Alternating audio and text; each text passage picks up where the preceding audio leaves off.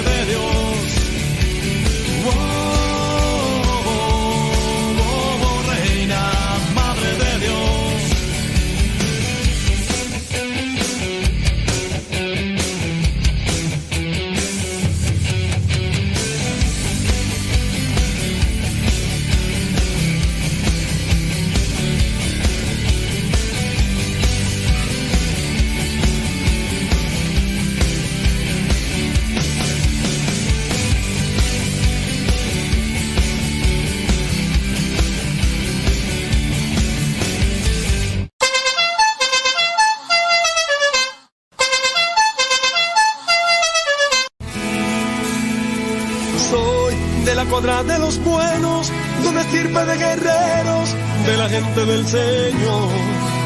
Y lucho por ganarme un día el cielo, máscara cabellera, por ganarme su perdón. Y lucho, lucho, ay como lucho. Y tanto lucho que ahora me dicen el luchador. Y lucho, lucho, ay como lucho. Y tanto lucho que ahora me dicen el luchador, el luchador.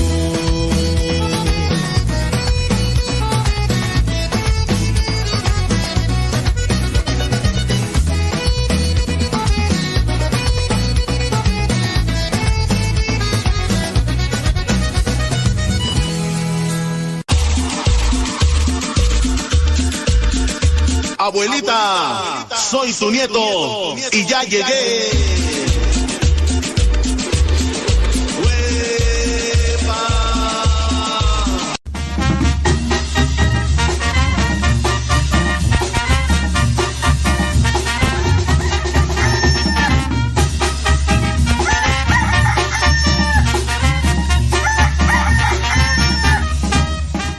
Una de la tarde ya con siete minutos. Una de la tarde con siete minutos. Saludos a los que ya están echándole algo a la tripa. Principalmente allá en Estados Unidos. O bueno, no sé dónde nos estén escuchando. Donde quiera que nos estén escuchando. Si nos están escuchando. Si nos están escuchando. Ay, Dios mío, si nos están escuchando. Donde quiera que nos estén escuchando, no importa qué estén haciendo, les agradecemos un montón. No, no, no, no, no. Díganos qué está comiendo. A lo mejor hay alguien que en este momento todavía no sabe qué va a hacer de comer.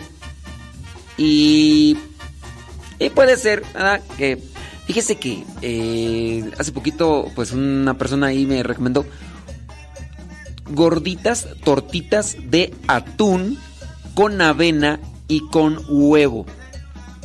Claro que se le puede poner zanahoria, se le pueden poner algunas otras cosas más. Me gustaron, me gustaron. Es decir, agarre el atún, le pone avena, no le ponga de esas de 1, 2, 3, no, no, no, ponga la avena así de, de grano, así, avena, así. La mezcla, le revuelve un huevo con clara yema y todo, ¿no? Eh, ya, y ya, así, poquitita de sal, no sé, ahí sus gustos. Y lo revuelve todo, hace unas gorditas así, los pone en poquito aceite, así, y empiezan ahí a, a cocinarse. Puede hacer, si quiere hacer un, un caldillo de jitomate, algo picosito, lo mezcla, algo nutritivo, sustancioso y a mi parecer y a mi paladar sabroso, sabroso. Miré otra receta que me gustó muy nutritiva, muy nutritiva. Mm, brócoli. Se muele el brócoli. Después se le ponen unos huevos ahí, eh, clara yema. Después se le pone sal de ajo se hace la mezcolanza como si fuera un cierto tipo de de de ¿cómo se le dice? Así cuando ustedes preparan sus hotcakes, un eso, eh, eso, o sea, algo así, ni muy licuado ni muy espeso, ¿no? Y eso también lo hace así con poquito aceite, hace cierto tipo de tortillas de brócoli con huevo. Y después si quiere ponerle ya cuando está la tortilla ya cocinadita ahí, le quiere poner, no sé, una rebanadita de jamón, si es que quiere de jamón. Si no, le puede poner eh, aguacate, ¿verdad? También aguacate. Si quiere ponerle algo más nutritivo que el jamón, puede ponerle unas ahí pollito, ándele. Y, así, y hacer unos taquitos de brócoli con huevo. Se me hicieron eh, antojables, se me hicieron antojables, eh, pero bueno, Allá cada quien, ¿verdad? Allá cada quien. ¿Qué van a comer ustedes el día de hoy? Platíqueme, cuénteme. y, vamos a ver, dice Diana, Diana, Diana, Diana, Diana, Diana. Diana, ¿qué vas a hacer, Diana, de comer? ¿A poco?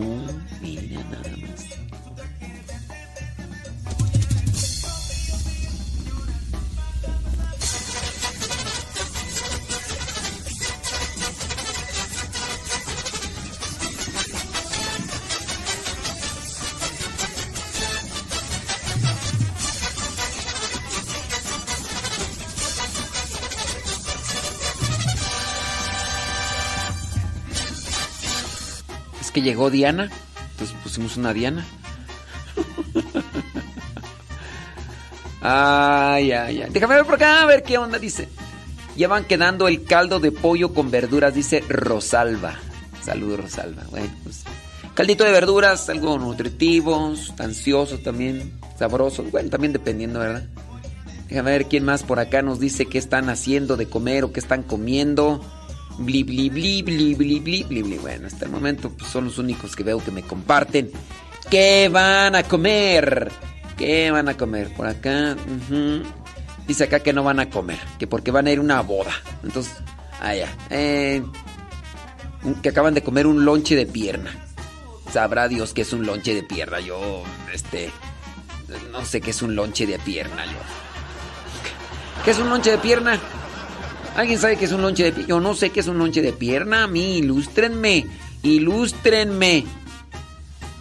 Diana, dice que Diana va a hacer una ensalada de verduras con pollo asado. Me gusta. Así ya le entiendo. Es que no le entiendo este. Que un lonche de piernas. No, no, no. A mí dígame bien qué, hombre. Anabel, no es la que asusta, ¿eh? No es la que asusta, Anabel. Tacos dorados de papa desde Querétaro. Tacos dorados. Yo, yo paso sin ver. ¿eh? Ay, Jesús del Huerto. Señoras y señores, hoy es día 21. 21 de enero del 2023.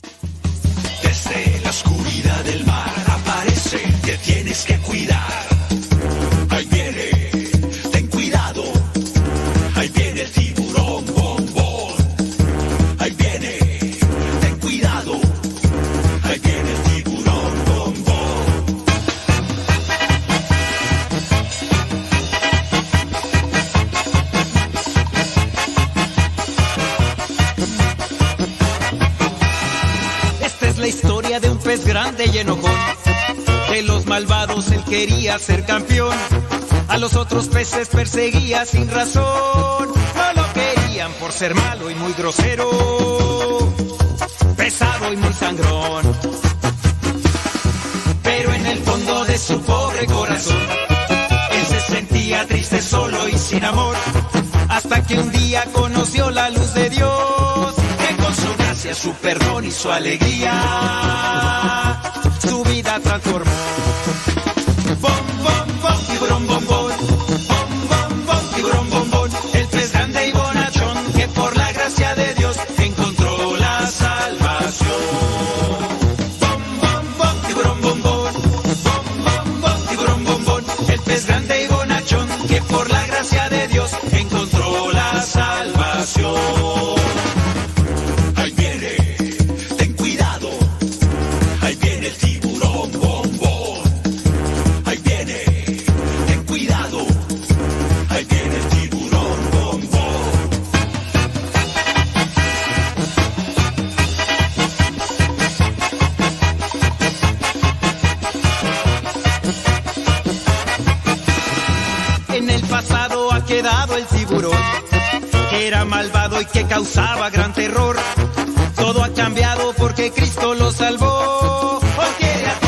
Ayuda y los protege.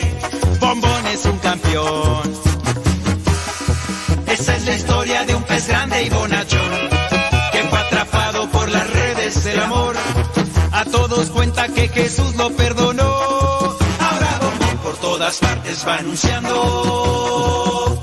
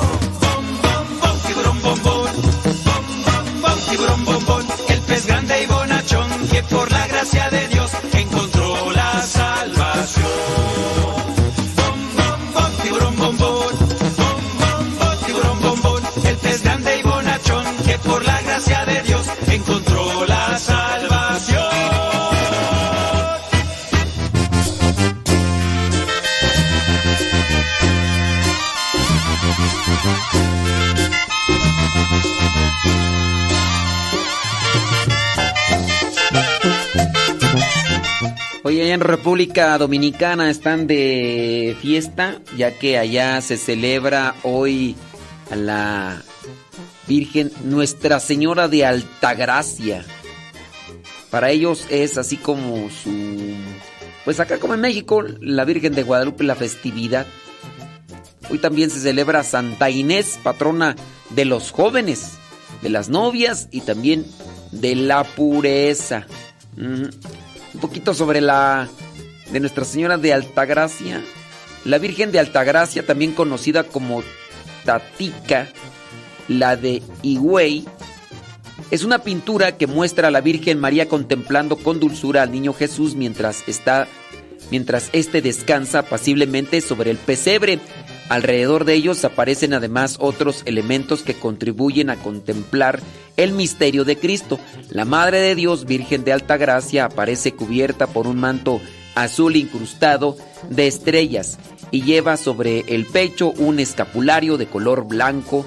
Luce además una corona añadida posteriormente a la pintura original y 12 estrellas rodean su cabeza como se trata de una imagen que evoca a la Sagrada Familia y al nacimiento de Jesús, aparece también la estrella de Belén en la parte superior derecha, mientras que la figura de San José se deja ver por detrás a cierta distancia, contemplando a su familia. La imagen tiene 33 centímetros de ancho por 45 centímetros de alto y desde el siglo XVIII se encuentra enmarcada en oro, piedras preciosas y esmaltes. Señoras y señores, vámonos con cincelazos. Cincelazos, ya saben, ya saben, los que quieran cincelazos. Las vías de comunicación son tres libros. Tres libros. Cada libro tiene más de mil pensamientos. Vámonos. Ah, requisito. Tienen que decirme dónde nos escuchan y qué están haciendo y pedir su cincelazo. ¿Dónde nos escuchan? ¿Qué están haciendo? Y pedir su cincelazo. Uno, dos y tres libro. O ya, ya escogen ustedes cuál, cuál quieren. All right, all right. Si no me dicen dónde me escuchan ni qué están haciendo, olvídense. Es el altar tu corazón abierto a quien hago y mío y por quien hoy muero. Haz tuyo mi vivir.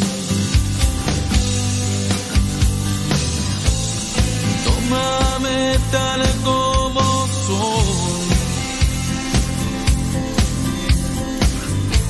seré tu siervo y tú serás mi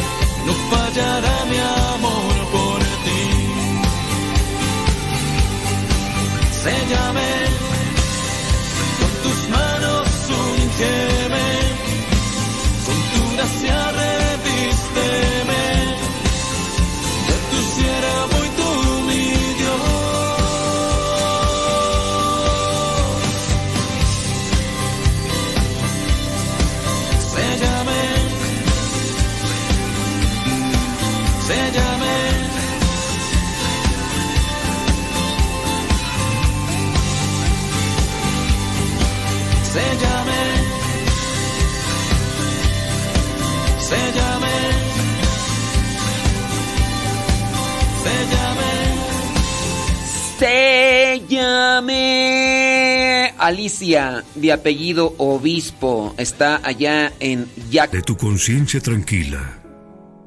Jackson, Mississippi, Gringolandia. Dice que está haciendo limpieza mientras nos escucha. Del libro número uno pide el cincelazo número 890. 890. Fíjense que este libro número uno tiene 1227. El libro número uno tiene 1227. Ahí te va Alicia de apellido Obispo. Dice tu cincelazo 1890. Si Cristo está con nosotros, no hacen falta leyes. Si Cristo está con nosotros, no hacen falta leyes. Eh, hay que explicar este cincelazo. A decir, ay, entonces quieres que no haya leyes. Eh, cuando estamos con Cristo, Si estoy con Cristo. Nos portamos bien. Nos portamos bien. Respetamos. Somos ordenados. Entonces, si Cristo está con nosotros, si tú dices que tú estás con Cristo, Alicia, pórtate bien, no andes con tus cosas, sé ordenada, sé respetuosa y siempre ayuda a los demás. No habría necesidad de tener las reglas, pero pues se tienen. Ahora, puede ser que estén las reglas, pero tú no las tienes ahí. Es decir, tú lo haces sin necesidad de estar mirando qué, qué te toca y qué no te toca. ¿Ok? Así que si tú me quieres dar a entender que estás con Cristo, que se te note, que se te note. Desde Samantha Pérez, desde Carolina del Norte, dice que anda trabajando, pero no nos dice dónde. Así que pues la voy a brincar para que se le quite. Así que nos digan que está trabajando. Va. Ella dice que quiere el libro número 3, el 602.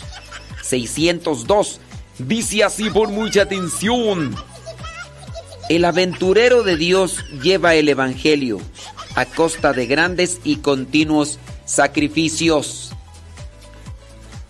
El aventurero de Dios lleva el Evangelio a costa de grandes y continuos sacrificios.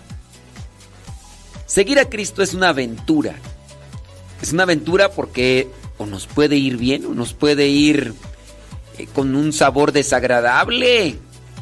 Pero sabemos que si estamos anunciando la buena nueva, nos va a ir siempre bien, aunque a veces no sea tan agradable.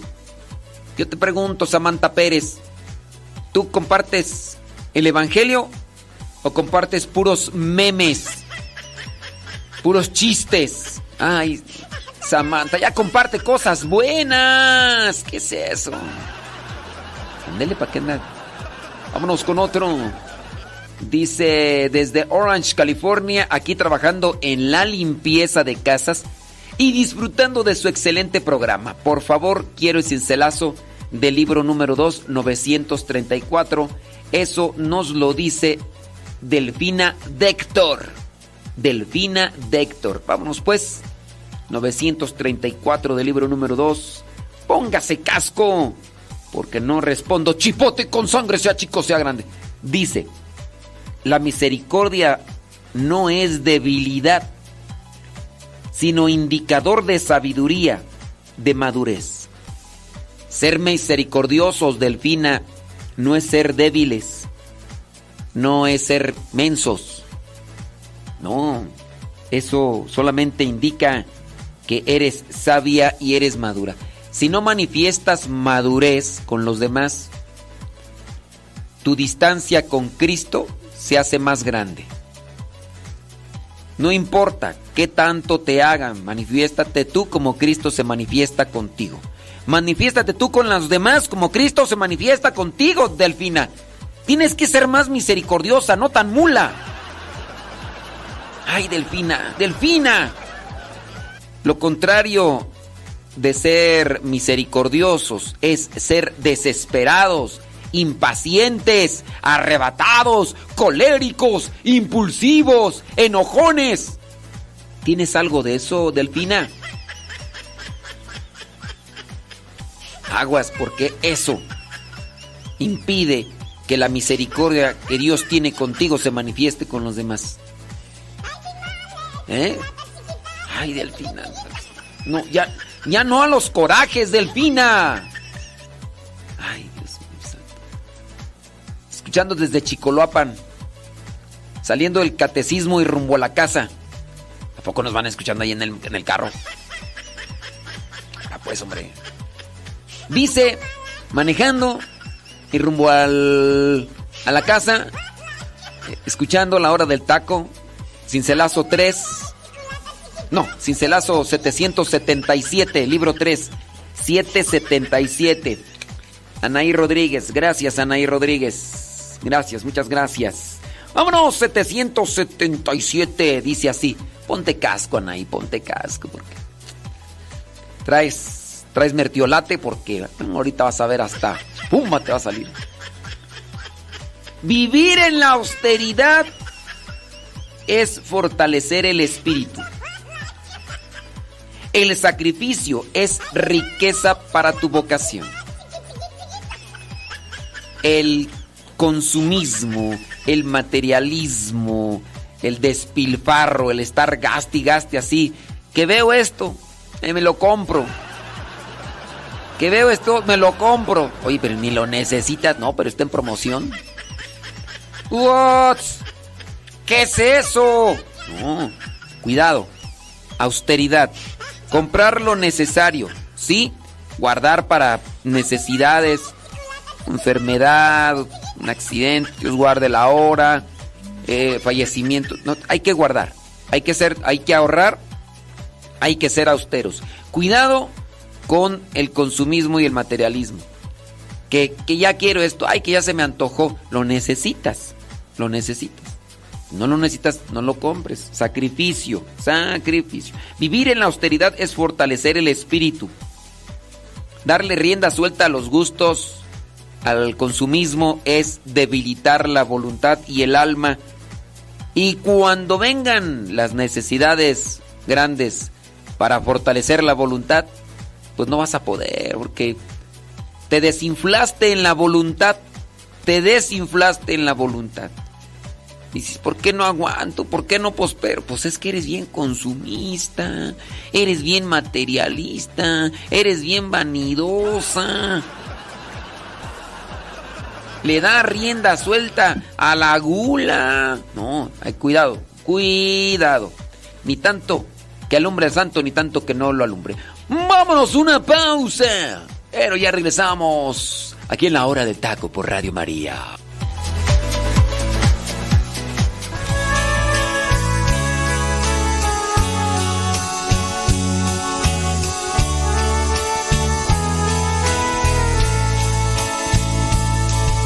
Aquí estoy, Señor, recíbeme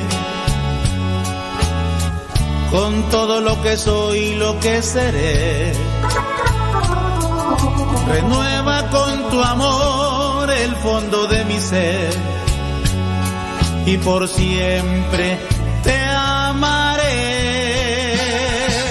Recíbeme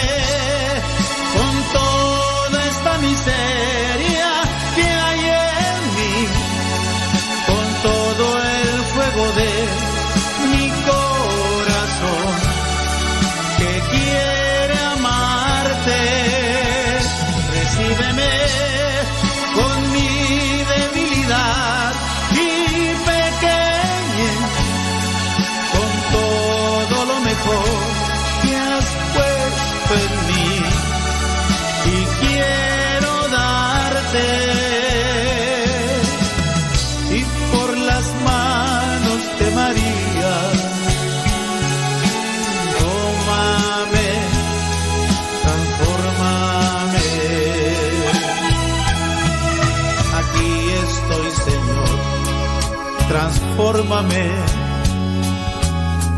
Una ofrenda viva quiero ser. Concédeme sentir el fuego de tu amor y en amor te serviré. Recíbeme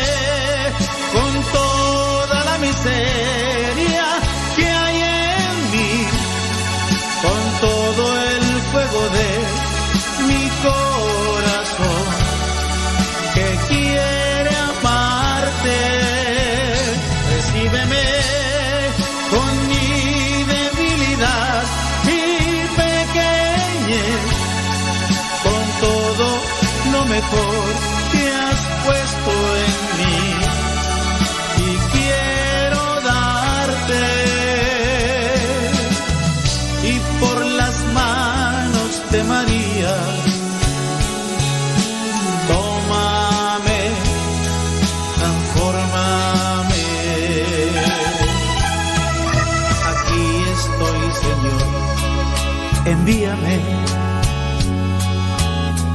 Todo lo que tengo tuyo es.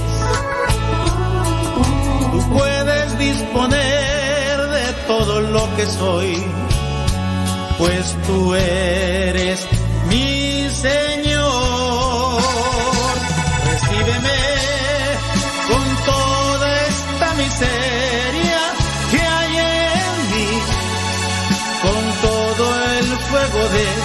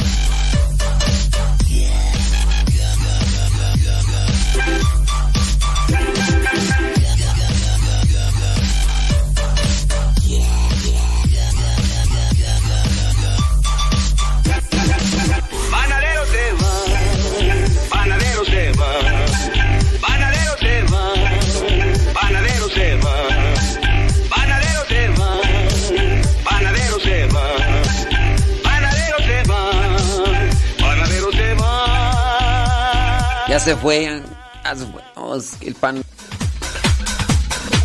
Santo no es aquel que nunca ha pecado, sino aquel que se levantó de sus miserias. Vamos a escuchar el segmento El Santoral de hoy y aprendamos de aquellos hombres algunas enseñanzas para poder mantenernos en el camino que nos lleve al encuentro con Cristo, es decir, en el camino de la santidad.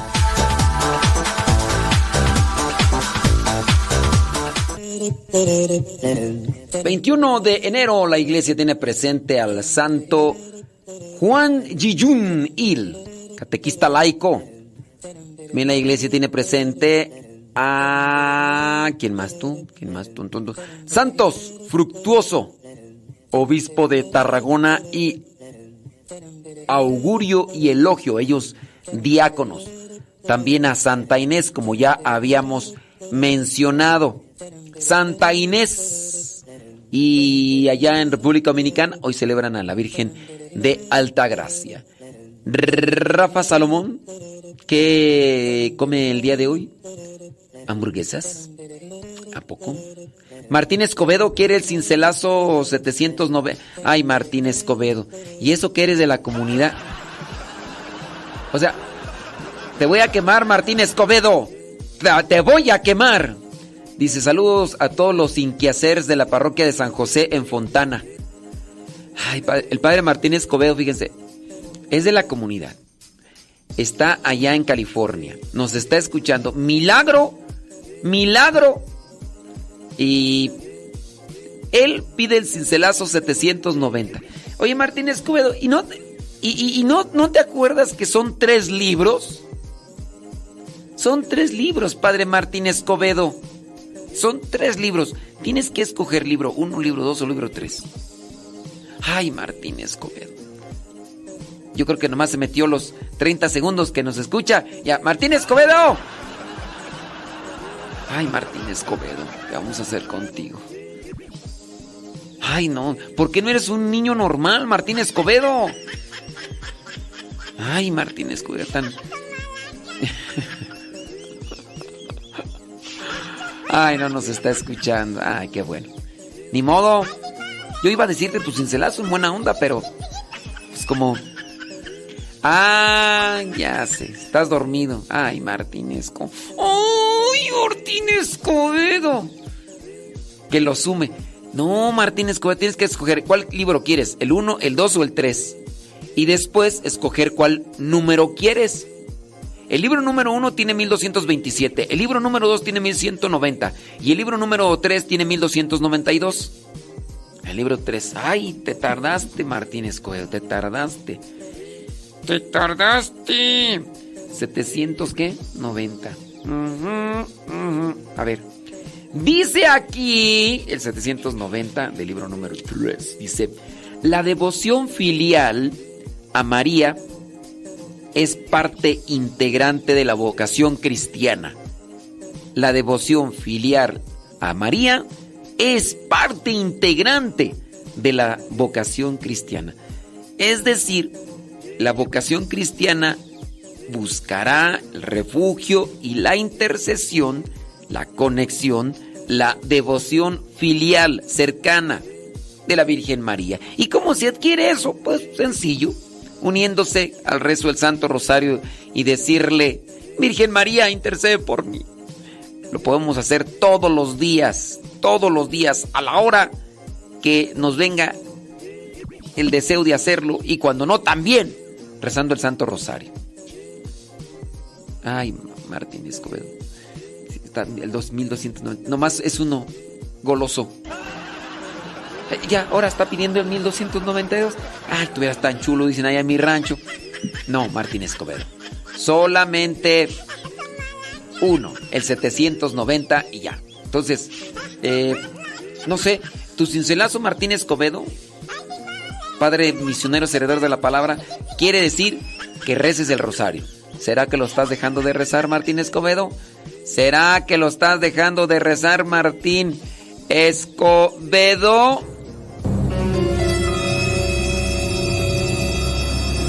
¿Será que estás dejando de rezar rosario, Martín Escobedo?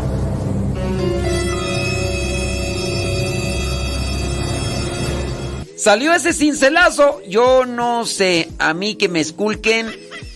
Vámonos con el segmento de Rafa Salomón, Músicos para Dios. Martín Escuedo. Ponte vitacilina o mertiolate.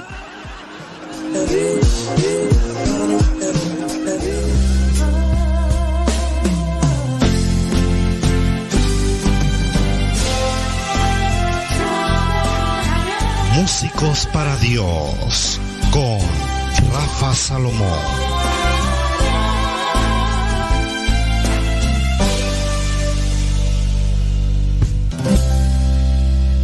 Saludos, es un verdadero gusto estar con todos ustedes en este espacio dedicado a los músicos para Dios. Y el día de hoy vamos a hablar acerca de la cruz. Sí, la cruz, este símbolo que es signo de contradicción. Para los músicos debe quedar muy claro que no se trata de perseguir el dolor, más bien se trata de aceptar el amor y al aceptarlo, nuestra misión como músicos evangelizadores no solamente se va a quedar en el compartir nuestro talento.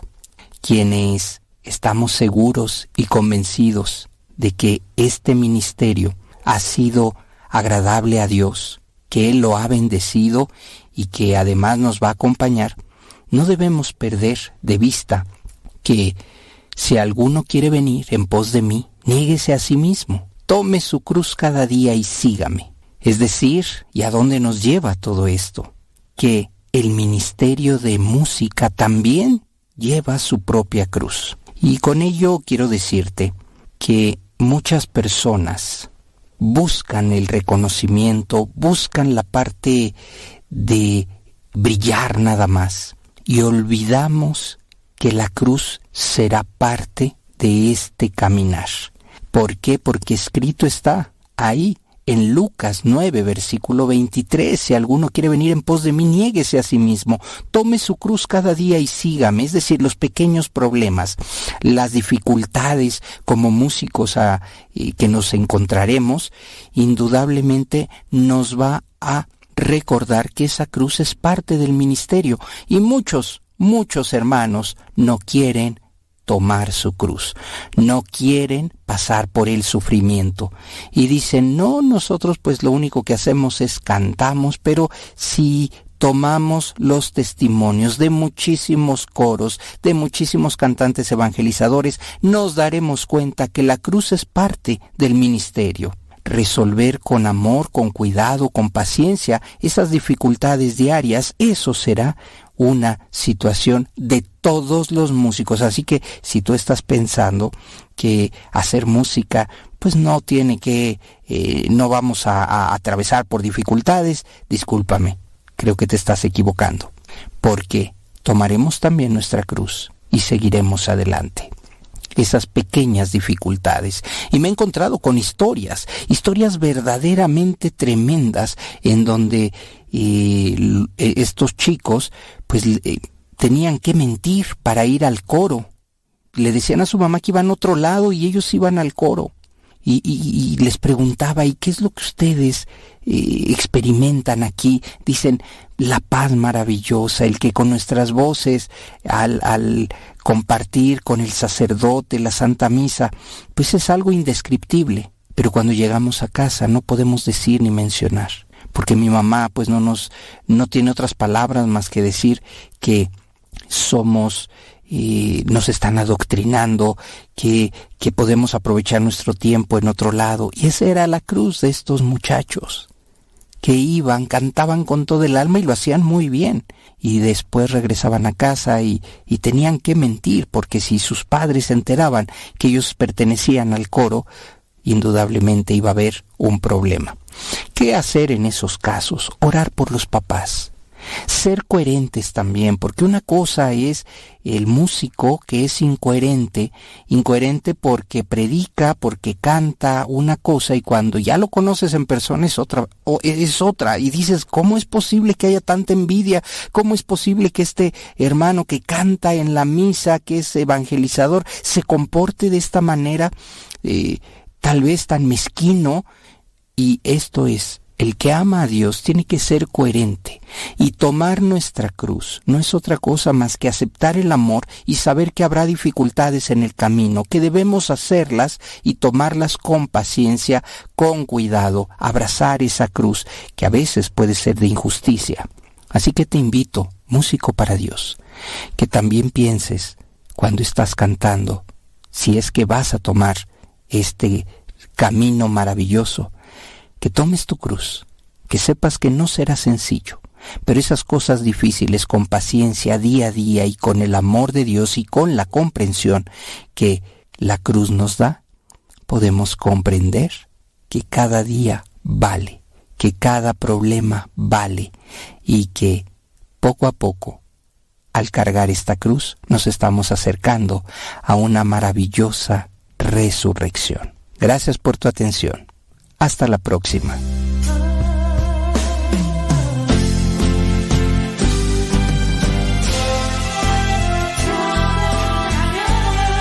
Decídete ya, músicos para Dios.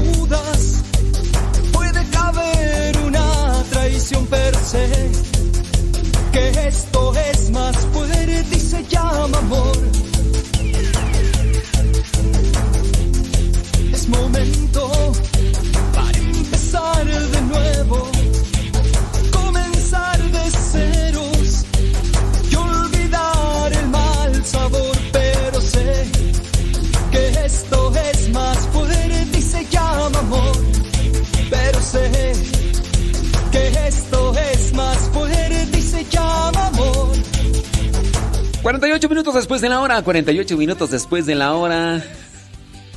Oh. Dice Graviel. Graviel la penca de un maguey. Que hoy su hija cumple 27 años. Pero pues no nos dice cómo se llama su hija, ni cómo felicitarla. Y no sabemos cuál de las dos, pues yo, yo no tengo una yo no tengo aquí bolita mágica para saber. Todavía, mi espada del augurio no ve más allá de lo evidente todavía. Lo que sí veo es que Graviel está pidiendo el cincelazo 27 del libro número 1. Vámonos con el cincelazo número 27 para los cruceros. Los de cruzados de. Cruzados matrimoniales. 27 del libro número 1. Dice así. Los que predicamos el mensaje de salvación somos unos farsantes. Si no arde en nosotros la llama del amor divino. Yo no sé si Dios habló. ¡Mayra! Voy a volver a repetir. Dijeron que para los cruzados. 27. Los que predicamos el mensaje de salvación somos unos farsantes si no arde en nosotros la llama del amor divino. Hipocresía.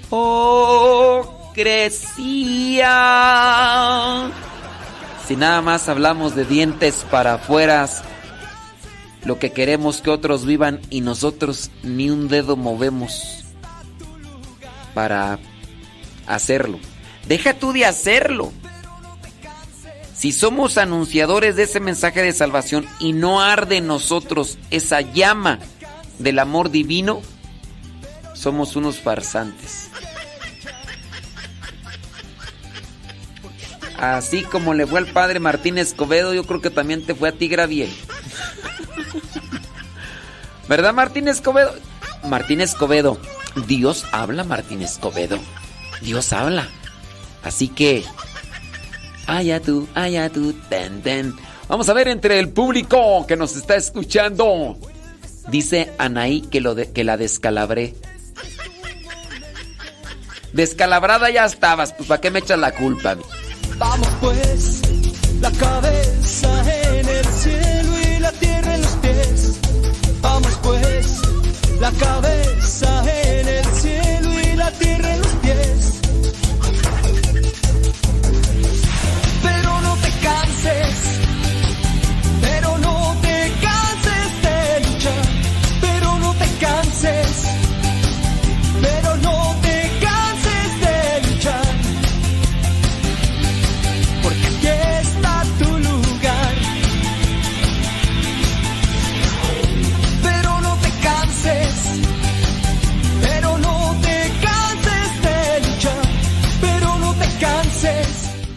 José Alejandro.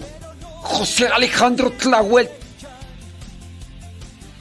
Les dije yo, José Alejandro, que me tenían que decir dónde nos escuchan y también qué estaban haciendo. Nada más que ya lo de eh, Graviel, ya, ya no dije dónde nos está escuchando, porque está escuchando en Guadalajara y pues están ahí festejando a su hija que cumple 27 primaveras igual que yo. Eh, Ella se llama Gaby, le mandamos un saludo. No nos escucha tampoco porque ella escucha pura música en inglés. ¿Qué quieres, Martín Escobedo? Ay, Martín Escobedo, no puedo poner esos cantos. Sí. No, ot- otro Martín Escobedo, es que esos cantos no los puedo poner. Porque están registrados, Martín Escobedo.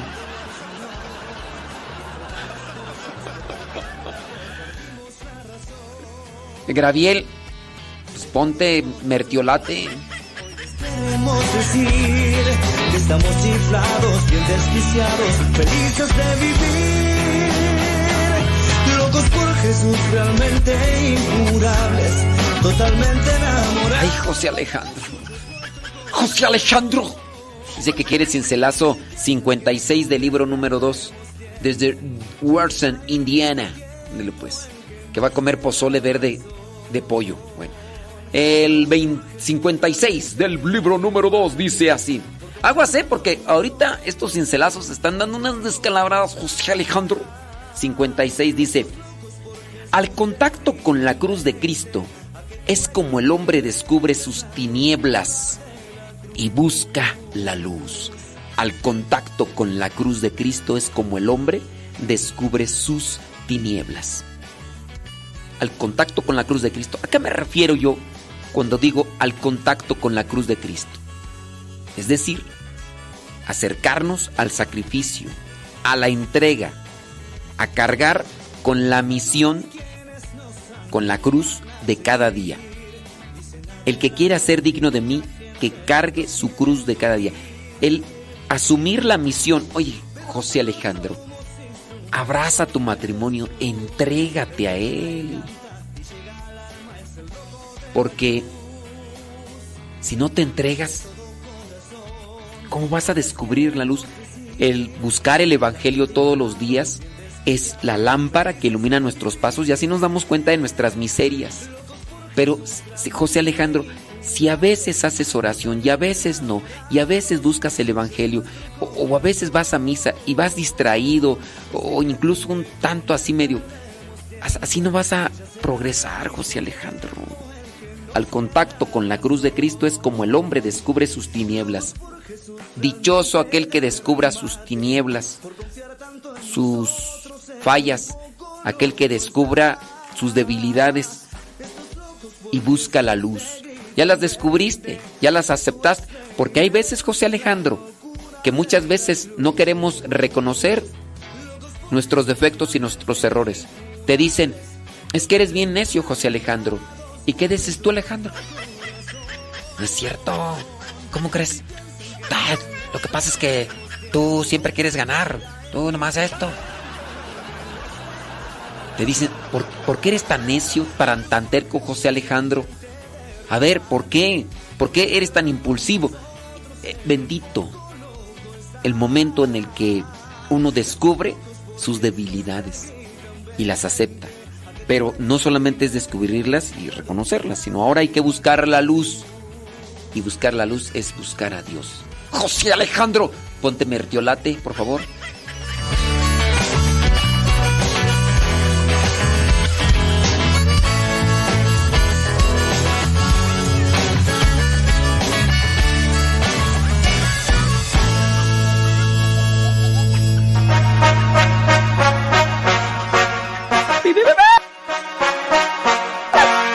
Zambor, zambor. Sa, sa, sa.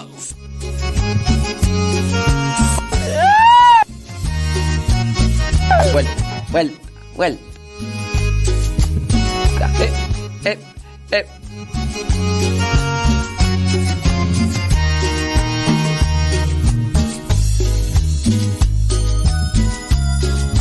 Ay, Martín Escobedo, traes sueño, Martín Escobedo. Traes puros. Además, aquí, este programa no es de complacencias, Martín Escobedo.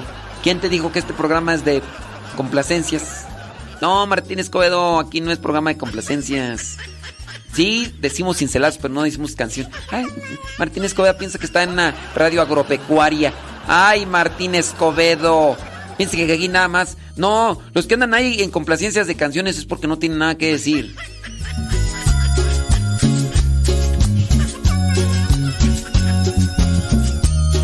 Y a nosotros, uff, uff, nos tiembla la lengua por decir un montón de cosas. No son sustanciales, pero mm, de que decimos unas así. Ey. Ay, chiquillo, cállese, cállese. ¿Qué, ¿Qué, pasó? ¿Qué pasó, señor? Ponga música, porque pues así pues, duerme mucho. Oh, que la tristeza, pues, hombre. Doña Julia, ¿cómo, cómo está, doña Julia? Pues muy bien. Qué bueno. Dice. ¿Qué dice? Ven a prender Es- un cerillo. Ven a iluminar. Que Diosito nos bendiga y bendizca nuestro hogar. Toda la noche camino por el sendero de Dios, donde mis padres me esperan con la bendición de Dios. Ay, papá, que Diosito los cuide y los acompañe por donde quiera que vayan. Ay, gracias, doña Julia. ¡Ya llegó la lonchera! Ahí te encargo un burrito de asada, que es la hora del taco. Vámonos hasta Gringolandia, porque ya está en New York. Allá está Fernando, dice que está en el taller de carros. Y pues nos está escuchando, dice que quiere cincelazo 31 del libro número 3. Ahí te va, 30, antes de irnos a la pausa, dame chance. 31 del libro número 3 dice, el Señor nos permite el sacrificio en toda misión para manifestar su amor a los hermanos. El Señor nos permite el sacrificio en toda misión para manifestar su amor a los hermanos.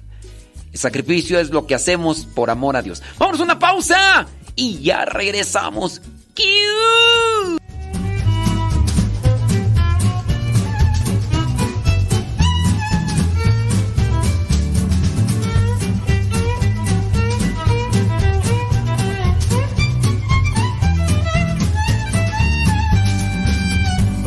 Llenan los coches, caras llenan las calles, las tiendas, las paradas y hay sorpresas guardadas. Unos rostros te quieren y otros quieren mirar. Unos quieren la vida y otros la tirarán. Muchos nos la resbalan y otros queremos más. Con otros nos rozamos y brota un manantial. Es que hay que saber mirar y hay que saber mirar no solo con los ojos de la cara. Y es que hay que saber buscar, hay que saber buscar más con el corazón que con las gafas. Y es que hay que saber mirar, hay que saber mirar, solo con los ojos de la cara. Y es que hay que saber buscar, hay que saber buscar más con el corazón que con las gafas.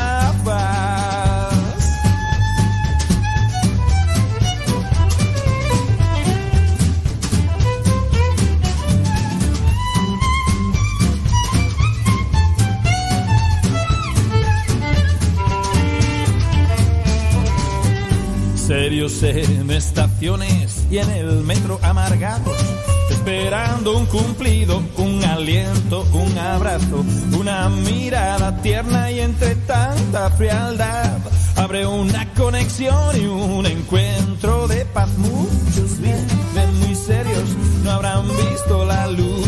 Cada día enciende llamas y una llama eres tú. Y es que hay que saber mirar y hay que saber no solo con los ojos de la cara. Y es que hay que saber buscar hay que saber buscar más con el corazón que con las gafas. Y es que hay que saber mirar hay que saber mirar, no solo con los ojos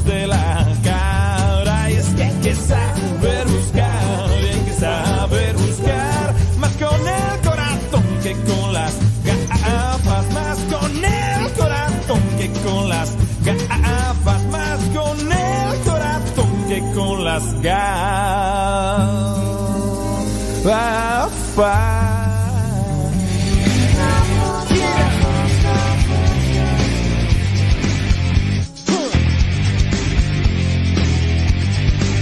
Palo Santo.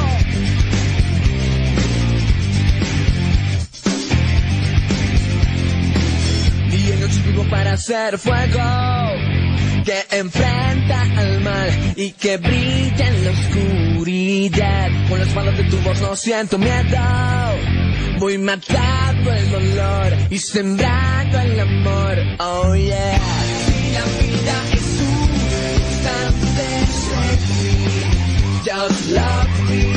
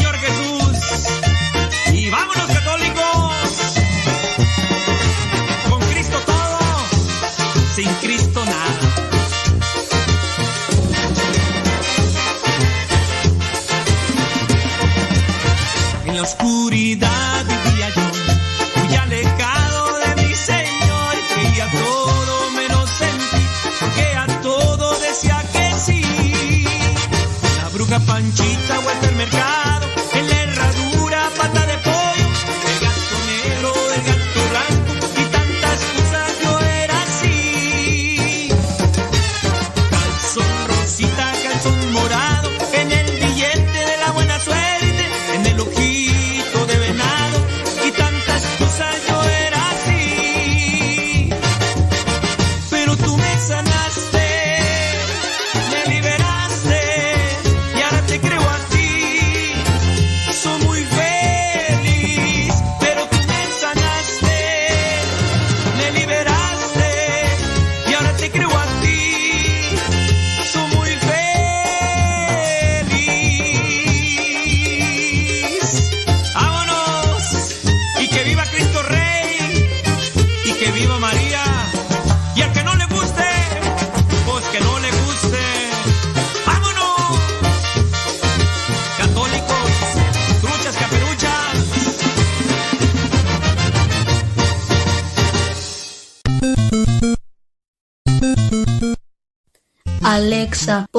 Radio Cepa, mi estación favorita.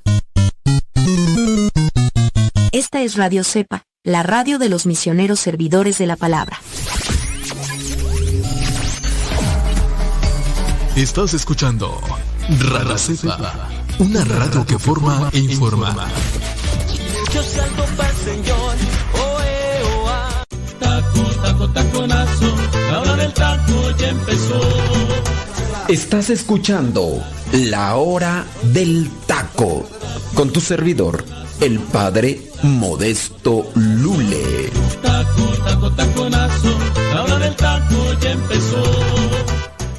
Muchísimas gracias, qué bueno que están acompañándonos aquí en La Hora de Taco. Aquí su servidor y amigo, el Padre Modesto Lule, de los misioneros servidores de la palabra. Es un placer, un gusto, de verdad, que nos estén aquí acompañando. Y pues bueno, tenemos por ahí algunas notas eh, que podríamos compartir. Déjame ver aquí que encuentro. Así se vivió la multitudinaria marcha por la vida en Estados Unidos. Ayer fue. Sí, ayer viernes fue la, la marcha. Ya, déjame ver qué es lo que dice la nota. Viernes 20 de enero se realizó la tradicional Marcha por la Vida, March for Life en inglés, en Washington, D.C., la capital de Estados Unidos, a la que asistieron miles para celebrar la belleza de la vida y exigir el fin del aborto en el país. Si bien este evento se lleva a cabo todos los años, esta fue la primera marcha por la vida posterior a la anulación del histórico fallo Roe vs. Wade, que abrió las puertas al aborto legal en todo el país allá en el año 1973. Pero pues a partir de que ya se, se quitó esa, esa ley, pues eh, ya ahora los estados determinan quiénes tienen el aborto de manera libre, porque antes estaba todos, todos tienen que dejar que las, no, ahora cada estado determine el gobernador y todos los que están ahí al frente. Dice, desde antes del mediodía, miles de personas empezaron a concentrarse en el National Mall para tomar parte en mm, un meeting con discursos de líderes pro vida y un concierto en vivo. Y dice, pasadas el mediodía, dice Monseñor Michael Bur eh, presidente del Comité de Actividades Provida de la Conferencia de Obispos Católicos de Estados Unidos, dirigió la oración de inicio. Más adelante subió al escenario el líder de la mayoría republicana y bueno, ya, demás ahí políticos. También expresó que el hecho de que en muchos estados el aborto siga siendo legal es un caso atípico de barbarie en el escenario mundial. Por ello, animó a todos los asistentes a continuar orando y abogando por el fin del aborto. Entre la docena de oradores estuvo presente Fulano Sutano Mangano, eh, no los conozco. Y además, eh, ok, muy bien, pues, ¿qué más tú?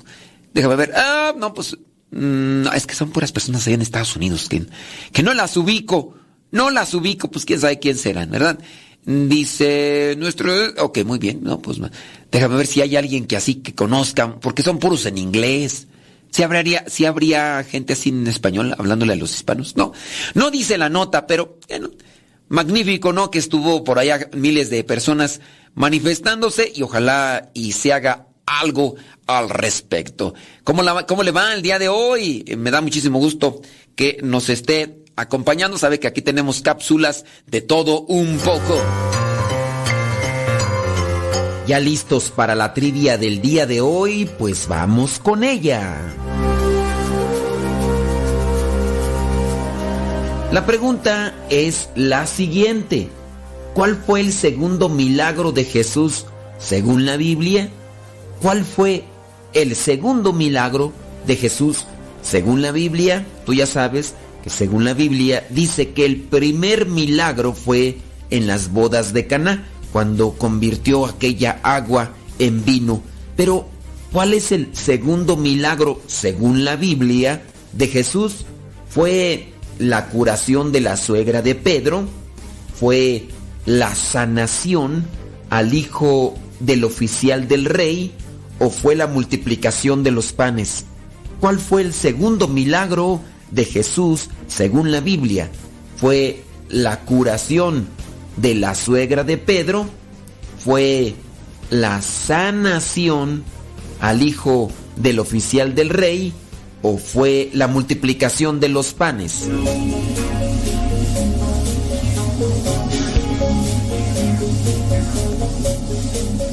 Si tu respuesta fue que la sanación o la curación de la suegra de Pedro, déjame decirte que no, no es el segundo milagro de Jesús según la Biblia, la curación de la suegra de Pedro.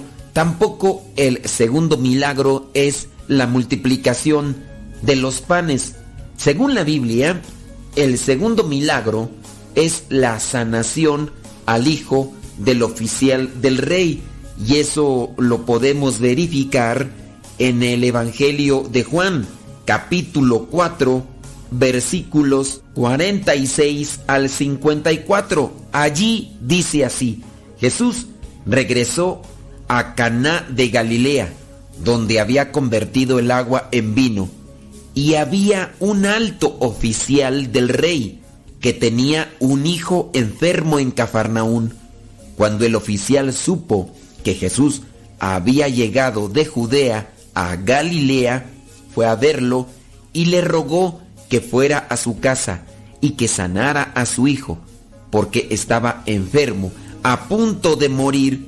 Jesús le dijo, ustedes no creen si no ven señales y milagros.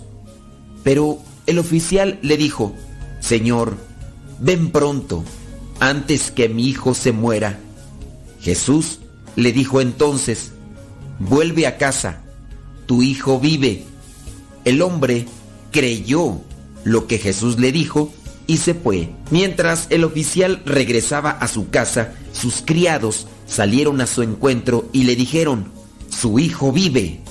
Él les preguntó a qué hora había comenzado a sentirse mejor su hijo y ellos le contestaron, ayer a la una de la tarde se le quitó la fiebre.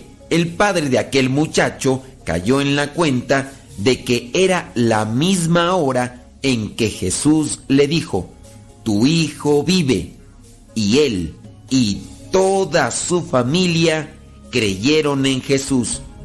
Esta fue la segunda señal milagrosa que hizo Jesús cuando volvió de Judea a Galilea. Esto está en el versículo 54 del Evangelio de Juan. Puede ser que se hayan dado más milagros, pero según la cronología de Juan, teniendo incluso presente que es uno de los cuatro primeros apóstoles. Recuerda que el primer apóstol vendría a ser Andrés, después su hermano Pedro, después Santiago y Juan. Y dentro de estos cuatro apóstoles primeros, solamente uno de ellos es evangelista, es decir, que escribió uno de los cuatro evangelios que están en la Biblia. ¿Sabías tú que en el Evangelio de Juan solamente se encuentran mencionados siete milagros de Jesús. El primero, como ya mencionamos, el que se dio en las bodas de Caná. El segundo es la sanación de este hijo del oficial del rey. Como sabemos, Juan, el evangelista, es más teólogo. Cuando llega a colocar siete milagros de Jesús, no es porque propiamente haya hecho siete solamente. Sabemos que el número siete en la Biblia tiene un significado. Es perfección, es plenitud. Por eso también en la iglesia están los siete sacramentos. Perfección, plenitud. Pero regresemos a la cuestión de la trivia. El oficial del rey se da cuenta que Jesús ha sanado a su hijo y algo que me llama poderosamente la atención es que él y toda su familia creyeron en Jesús. ¿Qué milagros ha hecho Dios en tu familia? La pregunta es, ¿y toda tu familia se ha convertido a Cristo? Espero que analicemos esta cuestionante y nos acerquemos más a Jesús para que no escuchemos el reproche que hace Jesús en el versículo 48 a este oficial, cuando el oficial le pide que vaya a sanar a su hijo porque se está muriendo y Jesucristo le dice al oficial, ustedes no creen si no ven señales y milagros, pero un problema actual es que hay muchas personas que ven señales y milagros de parte de Dios y ni así se convierten a Cristo. Que no se nos pase el tiempo ni se nos haga tarde para acercarnos a Dios.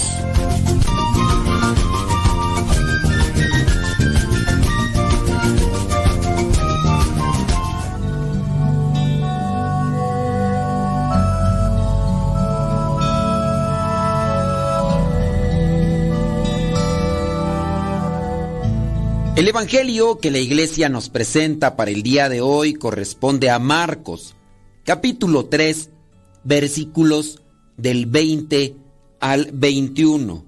Dice así, después entró Jesús en una casa y otra vez se juntó tanta gente que ni siquiera podían comer él y sus discípulos. Cuando lo supieron los parientes de Jesús, fueron a llevárselo, pues decían que se había vuelto loco. Palabra de Dios. Te alabamos, Señor. Señor Jesucristo,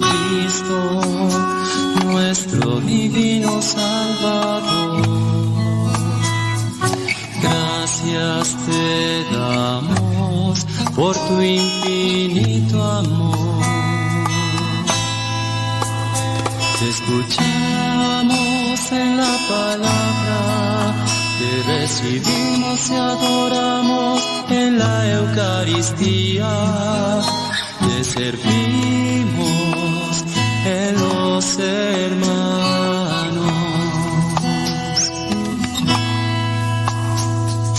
Que seamos misioneros como lo quieres tú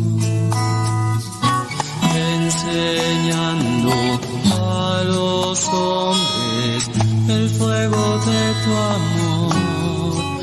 Oh, Hoy nos encontramos con un evangelio muy corto, solamente dos versículos, pero en estos dos versículos nos presenta un drama familiar, un drama familiar que se da también en torno a la familia de nuestro Señor Jesucristo. ¿Cuál es el problema o cuál vendría a ser aquello que suscita el drama? Su actuar de manera diferente. Podríamos suponerlo, aunque no está estipulado ni señalado en la Sagrada Escritura, que él acompaña a José, el esposo de la Virgen María, que viene a ser el padre postizo de Jesús, lo acompaña en su trabajo, aprende las labores de la carpintería, aprende a hacer varias cosas, mesas, sillas, puertas, ventanas, las cosas que se utilizaban o las cosas que se pedían en las carpinterías en aquellos tiempos. Fallece entonces José, no sabemos cuándo, no sabemos de qué manera, podemos suponer que falleció de alguna enfermedad, como era típico en aquellos tiempos. Jesús se hace cargo de la carpintería, pero un buen día va a que lo bauticen, después se va al desierto, 40 días, 40 noches, no hay nadie en quien le lleve de comer, regresa, comienza a anunciar la buena nueva, ya no anda solo, ahora anda acompañado porque ha llamado a algunos hombres que comenzaron a escucharle y ahora se dedica a estar predicando. Muchos igual a lo mejor le pudieron haber conocido porque iban a pedirle algo ahí a la carpintería, pero ahora están viendo que predica. Pero no es una predicación normal.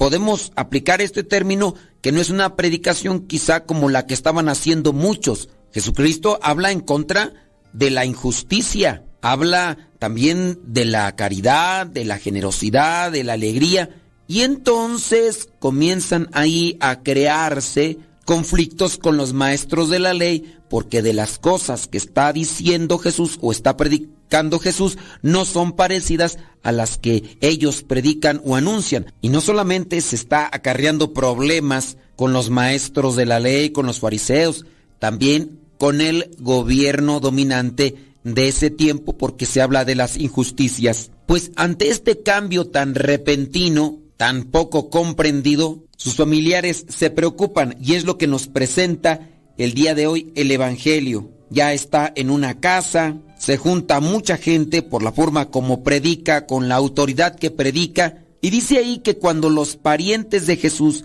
lo supieron, fueron para llevárselo. Al decir que se había vuelto loco, dan a entender que el comportamiento de Jesús no era ordinario, no era común, no era lo que conocían de él. No quieren que se involucre en problemas con los fariseos, los maestros de la ley, porque son los líderes, al final de cuentas, del pueblo. Sí están los gobernantes, pero también están estos fariseos y maestros de la ley que tienen poder sobre la sociedad, que tienen poder sobre el pueblo hablar de las cosas malas que hacen estos fariseos o maestros de la ley es echárselos encima.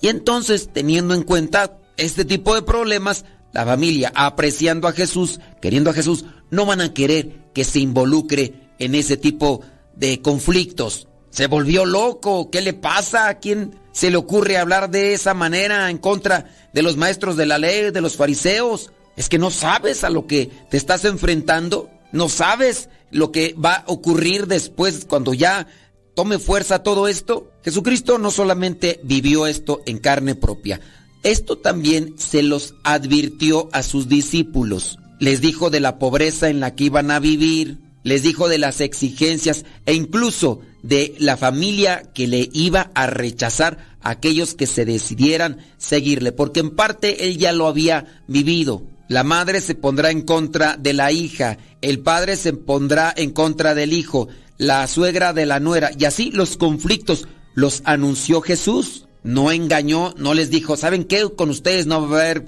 problemas si me siguen, la van a pasar muy bien, nunca se van a enfermar y el día que se enfermen yo los curo rápido, conmigo van a parar de sufrir. No anduvo anunciando este tipo de cosas nuestro Señor Jesucristo. Habló con verdad, habló con claridad. Sí les hizo la invitación, pero también fue sincero y honesto con relación a lo que iba a suceder. Tanto que ya en los últimos momentos en los que Jesucristo está caminando con sus discípulos, con sus apóstoles, les anuncia que incluso las autoridades romanas van a llevarlos a juicio por lo que andan predicando, no porque anden haciendo cosas malas, sino porque lo consideran malo aquellos quienes hacen los juicios. Pero les dice nuestro Señor Jesucristo que no se tienen que preocupar, que no tienen que andar preparando una defensa, que el Espíritu Santo vendrá a auxiliar, vendrá a ayudarles. El rechazo se viene por todas partes cuando te acercas a Dios, cuando te decides seguir a Dios. Los amigos, hablando del término amigo desde la Biblia, te van a apoyar, te van a ayudar. Los que se dicen tus amigos, digo, se dicen porque después de estas cosas se va a notar realmente quiénes son aquellos que te respaldan. Tu familia o incluso los que se decían amigos no solo te van a dar la espalda, sino que incluso pueden estarte criticando, juzgando, echándote en cara, burlándose de ti y cosas así por el estilo. No solamente es que te digan que estás loco, van a buscar la manera, algunos de ellos, dependiendo también en qué ambientes familiares nosotros hemos crecido. Si hemos crecido en estos ambientes familiares piadosos, de oración, de devoción, estos ambientes religiosos, obviamente no vamos a tener ningún problema cuando decidamos seguir más de cerca a Dios. Yo lo hago de manera completa, total. Ustedes a lo mejor se dedican a su familia, pero también están siguiendo a Dios en algún grupo, en alguna participación dentro de la iglesia. Y si vienen de ambientes piadosos o religiosos, a lo mejor hasta ellos mismos van a formar parte del grupo donde tú estás.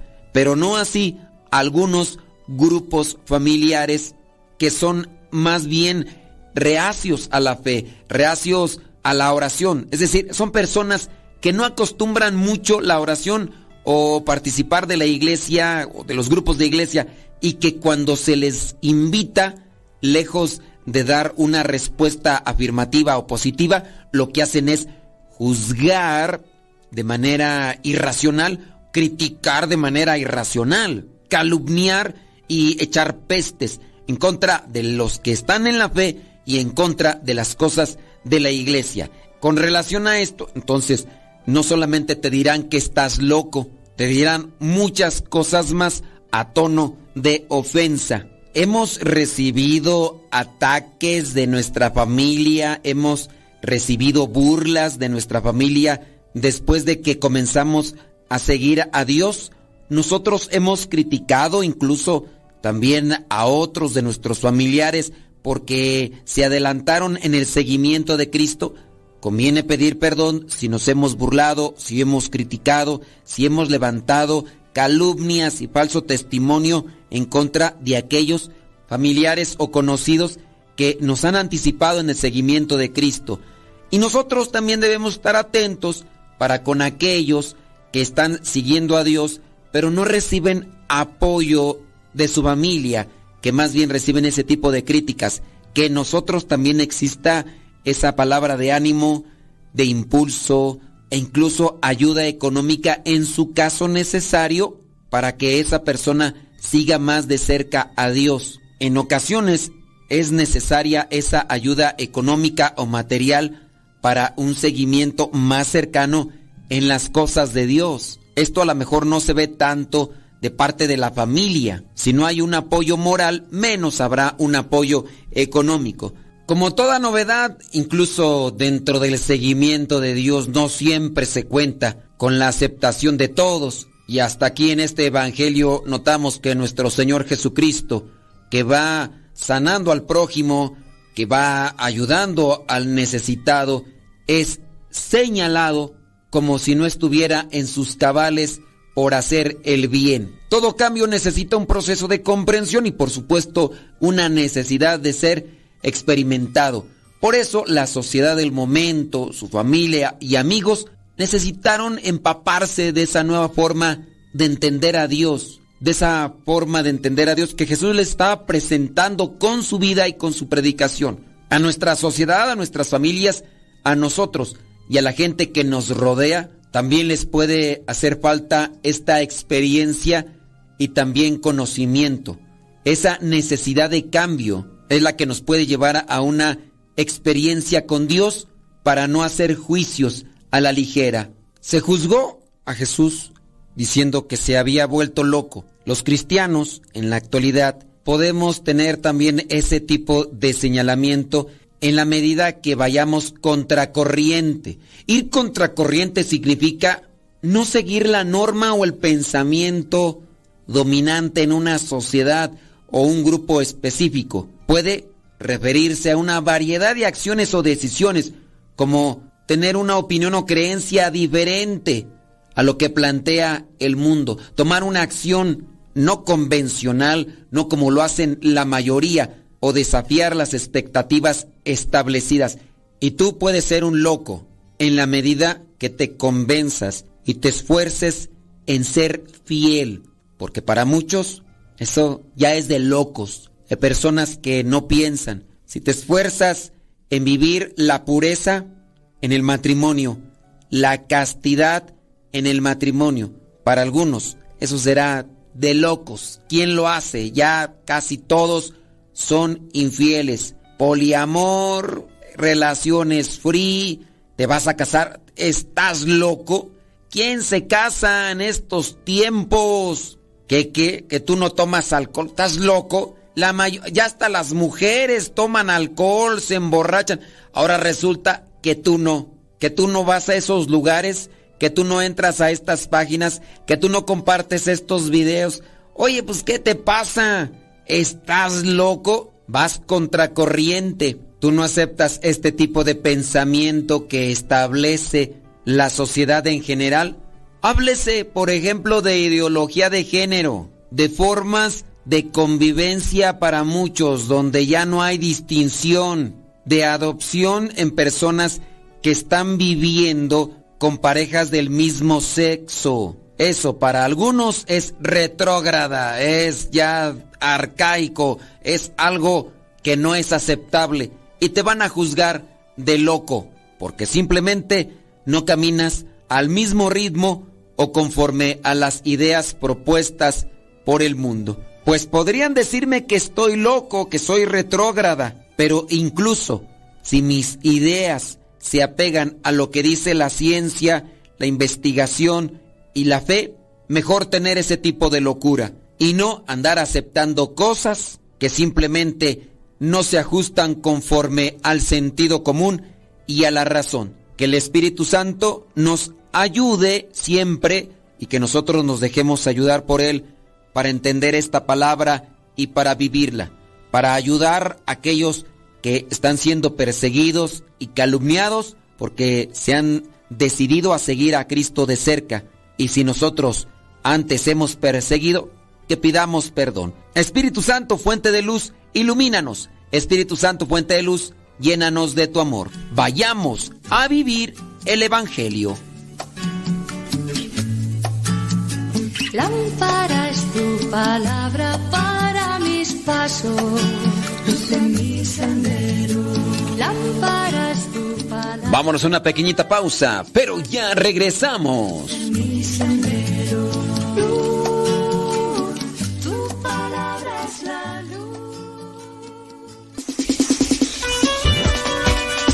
Buscad primeramente el reino de Dios y su justicia y todas las cosas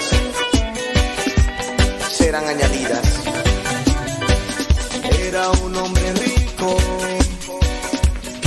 cumplía las leyes, tenía propiedades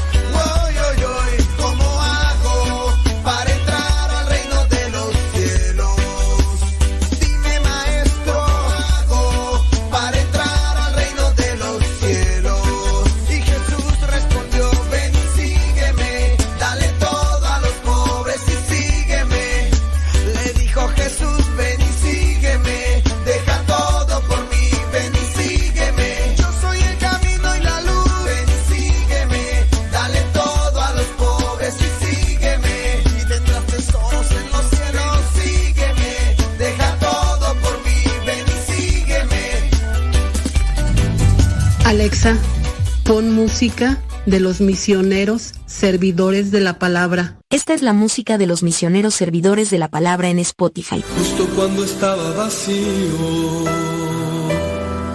y creía que no habitabas en mí. Verbo de Dios, amo y Señor. Con un niño recostado en los brazos de Como un infante descansando en el calor del dulce hogar.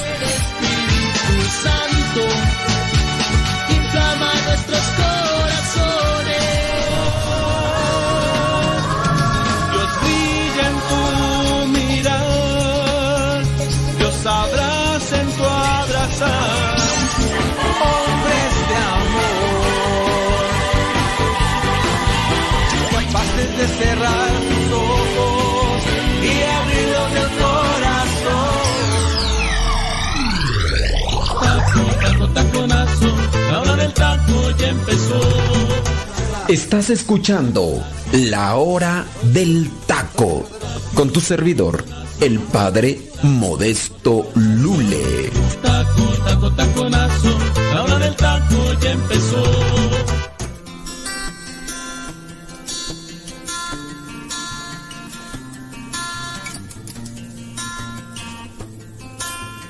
Bienvenidos hermanos a esta cápsula nuevamente donde como todos hemos de generar cultura de vida.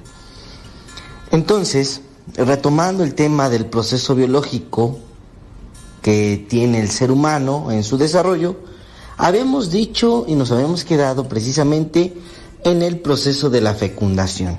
Y recordaremos que es este contacto y reconocimiento entre el espermatozoide y el óvulo.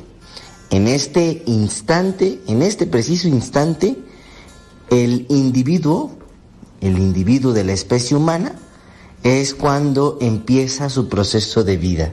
Cuando la vida humana, como nosotros la conocemos, viéndonos a nosotros mismos, viéndonos eh, a, a los demás, es como inicia y precisamente es en la fecundación.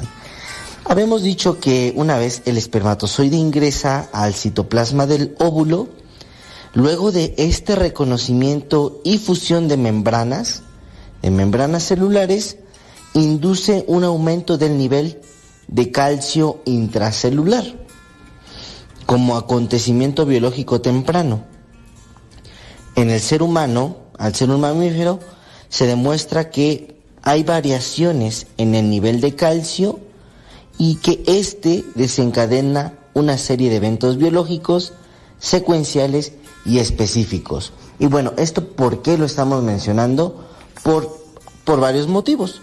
El primero, que es la liberación del contenido de los gránulos corticales, que modifican definitivamente la estructura de la zona pelúcida que rodea el óvulo, cambia la estructura tridimensional de sus proteínas y por tanto químicas al reconocer al espermatozoide y ello impide que sea fecundado por un segundo espermatozoide. Recordemos que esta fusión de espermatozoide con óvulo es lo que da el origen a la vida.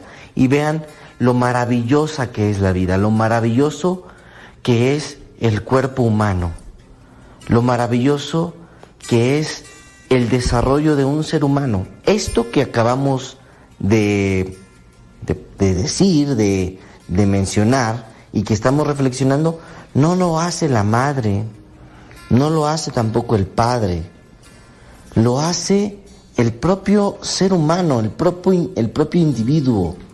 Ya viene codificado, por así decirlo, dentro del ADN de la especie humana este proceso que estamos viendo. El, el, el reconocimiento entre células, esta liberación de secuencias químicas para que no sea fecundado el óvulo por otro espermatozoide.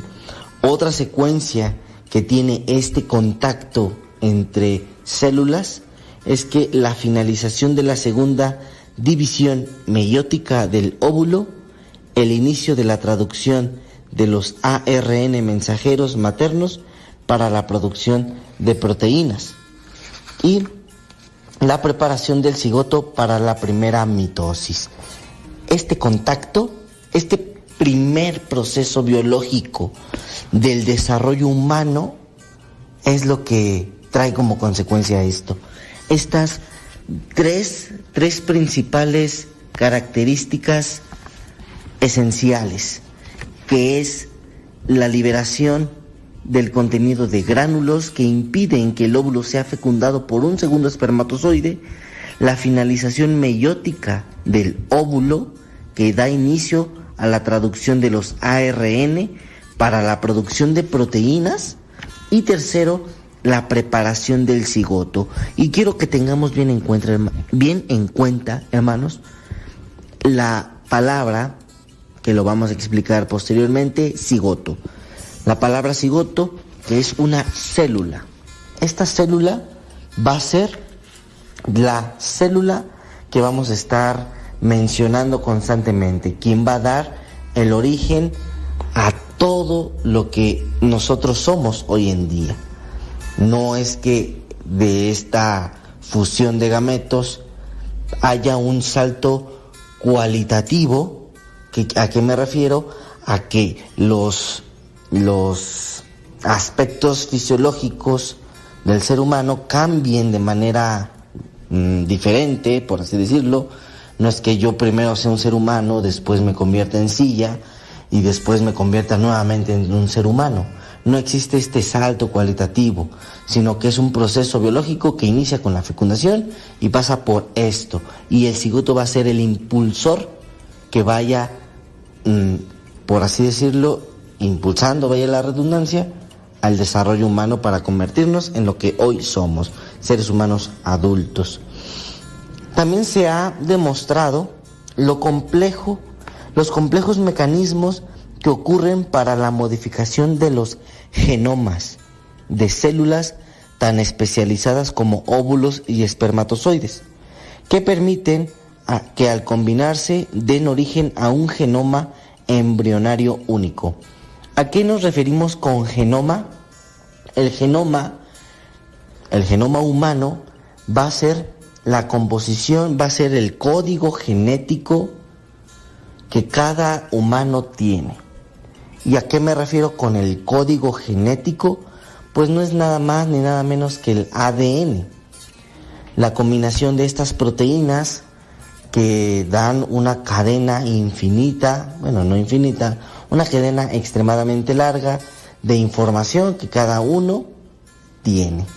Y fíjense lo que dice aquí, que eh, se ha demostrado los complejos mecanismos que ocurren para la modificación de los genomas.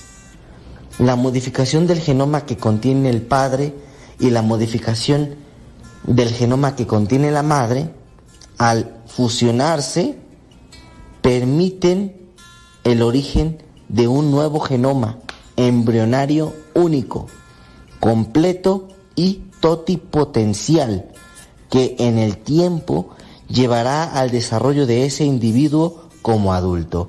Es lo que hemos mencionado. Es lo que es el cigoto. Dice aquí que la modificación del genoma, totipotencial, único y completo.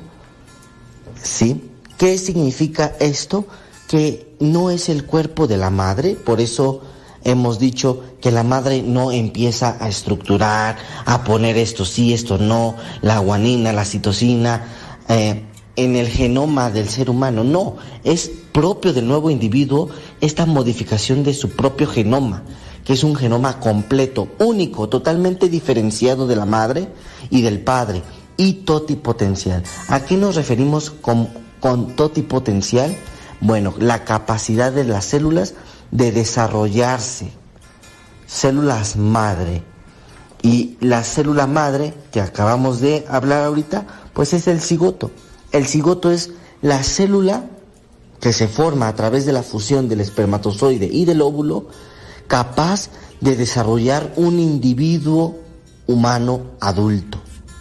Tanto así que hemos de pasar por todas las etapas de desarrollo humano, desde la fecundación, que ha de pasar por toda la parte embrionaria, fetal, hasta el parto, pasa por la niñez, pasa por la adolescencia y concluye en la adultez. Allí se eh, llega a su culmen esta célula totipotencial y ya empieza pues lo que, lo que conocemos como la vejez y concluye en la muerte. Pero fíjense lo maravilloso que es esta célula, tan, tan fuerte, tan independiente y tan, tan perfectamente estructurada con un código genético capaz de desarrollar a un ser humano sin detenerse. Es un proceso, un proceso que no se detiene, que no tiene saltos cualitativos, que no depende de la madre para que se desarrolle, ni del padre para que alcance este culmen. Depende, claro que sí, de la unión de los dos gametos, pero no depende de que cada uno empiece a construirlo, sino que ya en el propio genoma de la especie humana eh, tiene, tiene esta instrucción de desarrollo, de desarrollo humano. Entonces, hermanos, la biología, vamos a continuar en otra cápsula, la biología es una ciencia muy precisa de la vida, que nos va a indicar cuándo inicia y cuándo termina la vida y el desarrollo de la misma, en particular de la especie humana. Se despide de ustedes Mario Zapata, miembro de los laicos servidores de la palabra y miembro de ProLife Army. Gracias por escucharnos. Nos vemos en la próxima cápsula. Que pasen un excelente día.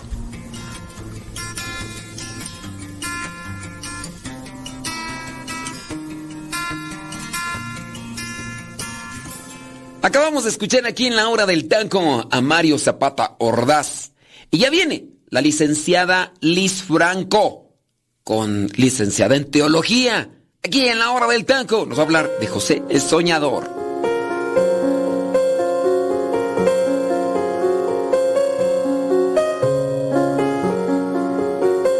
El día de hoy platicaremos acerca de una historia que en lo personal es de mis favoritas del Antiguo Testamento. A lo mejor has escuchado hablar de él. Se llama José y conocido como El Soñador. Se han hecho obras musicales acerca de él, películas. ¿Por qué? Porque su historia es muy rica y sumamente edificante. La vas a encontrar en los últimos capítulos del libro del Génesis, por si te quedas picado ahorita que platiquemos de él y quisieras conocer un poquito más acerca de José el Soñador. Su historia va a empezar antes de que él nazca. Su papá, Jacob, o una vez cambiado su nombre a Israel, se enamora perdidamente de una chica llamada Raquel. Sin embargo, al no poder presentarle a su suegro una dote, tiene que trabajar para él durante siete años para tener el derecho de casarse con Raquel. Así lo hace, pero en la noche de bodas, Labán, el suegro, cae en cuenta que la hermana de Raquel, Lía, es mayor y no quiere tener una hija mayor solterona y decide meter a la alcoba de bodas a Lía. Al día siguiente, Israel se despierta y se da cuenta de que se la cambiaron, pero ya no puede hacer nada al respecto y tiene que trabajar otros siete años para poderse casar con Raquel. Así pasa, lo hace y mientras está trabajando va formando una familia con ambas. Sin embargo, Lía es muy fértil, capaz de dar muchos hijos como se esperaba de cualquier buena mujer de la época, y Raquel resultó estéril. Llega un punto en que tal es la frustración de Raquel que decide darle a su esclava a Israel para que tenga hijos con ella y, y sea esto como su premio de consolación. Lía se pone celosa y le da también a su esclava, digamos como para que le ayude. Y así se la van. Hasta que un buen día Raquel sale embarazada. ¿De quién? Efectivamente, de José. Y después de Benjamín, el más pequeño. Lamentablemente después del nacimiento de Benjamín, Raquel muere. ¿Quiénes son estos hijos? Serán las doce tribus de Israel. Israel tiene doce hijos. Pero la verdad su consentido va a ser José, porque es el hijo que le da el verdadero amor de su vida. A diferencia de lo que era normal, que era el primogénito, como que el que llevaba toda esta carga de la bendición, de ser el, el representante, digámoslo, de toda la familia, aquí la verdad el chiquis chiquis era el penúltimo de los doce. Y así va creciendo. El meollo del asunto es que Israel no era discreto. Le daba más regalos, lo trataba mejor, no lo hacía trabajar tanto. Y sus hermanos se iban poniendo celosos, porque esto no era solo de uno o dos días, era de toda la vida. Y siempre José el que menos trabajaba, el que diario tenía la ropa nueva, incluso nos habla el libro del Génesis que le compró una capa muy grande de colores. Y, y los hermanos como que no estaban muy contentos al respecto. Y para acabarla de amola, José no era el más prudente y discreto y humilde tampoco. Nuestro buen amigo José ahí debió haber aprendido un poquito más. Y aparte, él tenía sueños. Y empieza a decir, soñé que estábamos en el campo recogiendo gavillas y de repente mi gavilla crecía más y todas sus gavillas se le inclinaban y le hacían reverencia. Digamos que no era lo mejor que pudo haber dicho el buen José porque provocó aún más la ira de sus hermanos. Un buen día estaban en el campo y algunos de ellos, cegados por este coraje, por este celo o envidia, deciden matarlo. Así como lo oyes, querían matar a su hermano. Otros más dicen, no, no, no, no, no inventen, es nuestro hermano, no podemos hacer esto. Y en lo que están discutiendo, pasa una caravana de egipcios y deciden venderlo como esclavo. Así que doble ganancia. Sacan el dinerito de la venta se deshacen de él y aparte no se mancha su conciencia con la sangre de su hermano. Van a tomar algo de su ropa, la van a manchar con sangre de animales y le dirán a Israel que a José se lo, lo devoró una fiera silvestre. Israel, por supuesto, va a quedar destrozado por la muerte de su hijo. Los hermanos, pues, probablemente no tanto porque saben que está vivo. José llega a Egipto y es vendido a un capitán llamado Putifar. Si algo va a tener José es que es muy guapo, muy carismático, muy trabajador. ¿Y qué va a pasar? Empieza seguramente limpiando el piso, lavando trastes o cualquier trabajo que lo pusiera a hacer Putifar en su casa, pero cosa que le daban, cosa que lo hacía bien, es más, muy bien y le empiezan, como suele suceder, a delegarle más y más y más, hasta que al paso de los años se queda a cargo de toda la casa. Sigue siendo esclavo, no le dan su libertad, pero los demás esclavos o sirvientes se le tenían que cuadrar porque él era prácticamente la mano derecha de Putifar. Un buen día estaba en su casa cuando la esposa de Putifar, pues digamos que ya se había dado cuenta que José estaba muy guapo y decide seducirlo. José inteligentemente no encara la tentación, sino que sale corriendo. Tú y yo, ¿cuántas veces a la vista, al sospecho de alguna tentación, nos hacemos los valientes, yo sí puedo, no pasa nada, que tanto es tantito? En lugar de salir corriendo, no somos tan fuertes, vamos a caer en pecado. Sigamos el ejemplo de José y corramos para el otro lado. La esposa se queda con la camisa de José y va y le dice a Putifar, mira lo que hizo tu sirviente, al que más confianza le tenías, se quiso propasar conmigo. Ya te imaginarás a quién le hizo caso a Putifar y José va a terminar en la cárcel. ¿Y qué pasó en la cárcel? Lo mismo que en la casa de Putifar. José empezó a trabajar, le dejaban encargos y cada vez le daban más responsabilidades hasta que terminó siendo encargado de, no de toda la cárcel, pero sí de una buena parte. Sin embargo, seguía preso. No era la mejor forma, pero él ahí estaba. Un buen día llegan dos sirvientes de Faraón, el panadero y el copero o el encargado de servir el vino. Y ambos tenían unos sueños que no les dejaban descansar durante la noche. Un buen día se los platican a José. El del copero decía que tenía tres vids, tres viñas, y que exprimía las uvas y se las daba a Faraón. Y le dice José, ah, esto es muy fácil. Significa que van a pasar tres días. Se va a revisar tu caso, vas a salir inocente y regresarás a tu puesto en palacio. El panadero, emocionado y envalentonado por este, esta interpretación, decide también contarle su sueño a José. Le dices que yo sobre mi cabeza tenía tres canastos de pan, pero vinieron las aves y lo picaron y se lo acabaron y todo quedó destrozado. Ah, pues eso significa que igualmente en tres días se va a revisar tu caso, pero vas a ser culpable. Y efectivamente, así sucedió. Cuando el copero sale libre, José simplemente le dice, acuérdate de mí cuando estés con Faraón. Pasan los meses y yo creo que el copero no se acordó de él.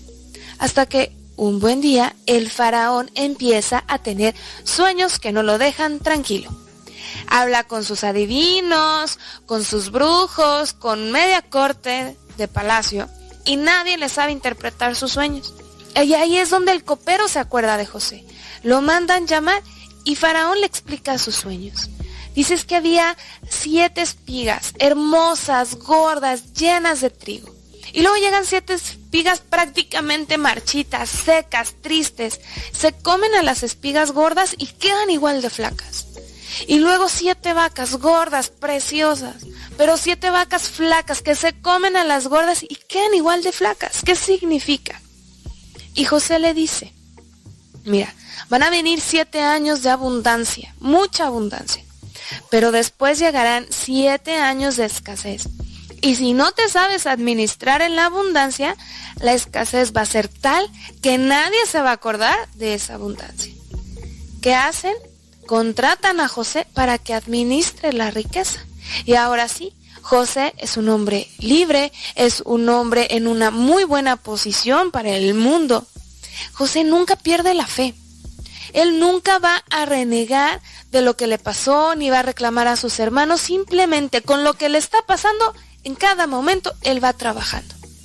Pasan los siete años de abundancia. Llega la escasez y esta escasez golpea también al pueblo donde estaban Israel y sus hijos. Se enteran que en Egipto hay comida y van a pedir. Todos los hermanos menos Benjamín. Es el único hijo que le queda a Israel de su esposa Raquel. Van, piden comida, se topan con José, pero está tan cambiado, tan grande, vestido de egipcio que no lo reconocen. En cambio, él a ellos sí. Les da de comer, pero los hace batallar. Los acusa de espías, de ladrones. Y para comprobar que toda su historia, todo lo que están diciendo es verdadero, les exige que traigan a Benjamín. Y deja a uno de los hermanos preso, digamos que como en garantía. Regresan a su tierra, platican a Israel todo lo que pasó. E Israel no quiere dejar ir a Benjamín. Pero la comida que llevaron fue muy poca. Iban a morir de hambre de todas formas. Necesitaban regresar por más. Regresan con Benjamín.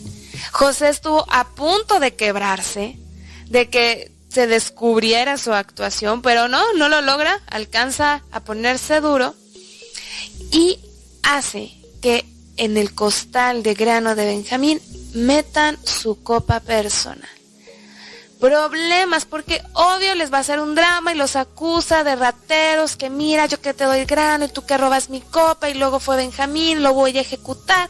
Drama total, los, todos los demás hermanos eh, ofreciéndose a cambio de Benjamín. Imagínate el estrés. Ya le dijeron al papá que se murió José. Ahora decirle que se murió Benjamín, Israel se muere de la tristeza.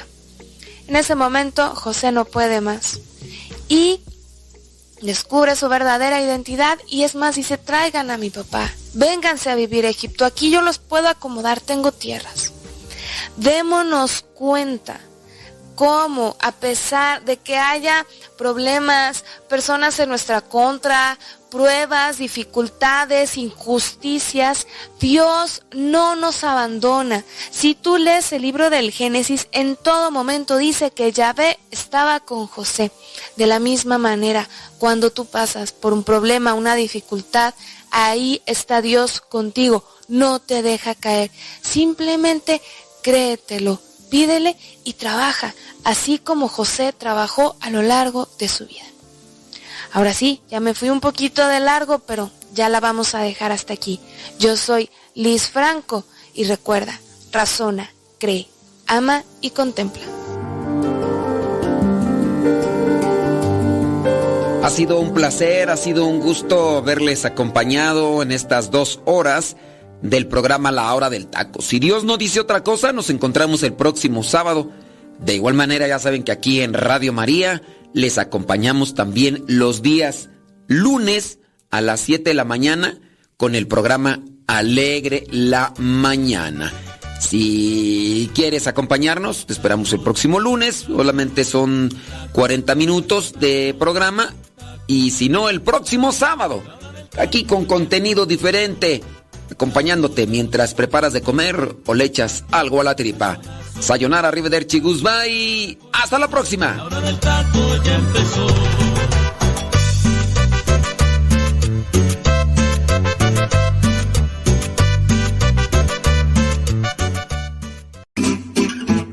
Mamá, ya te dejé mi ropa para que la laves.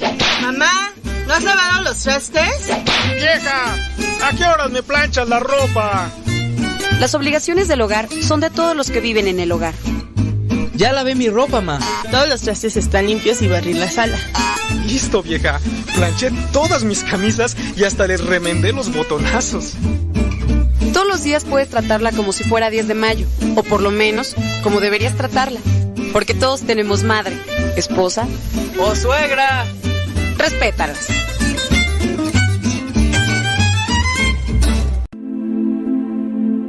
Expiraste Jesús, pero la fuente de vida brotó para las almas, y el mar de misericordia se abrió para el mundo entero. Oh fuente de vida, insondable misericordia divina, abarca el mundo entero y derrámate sobre nosotros.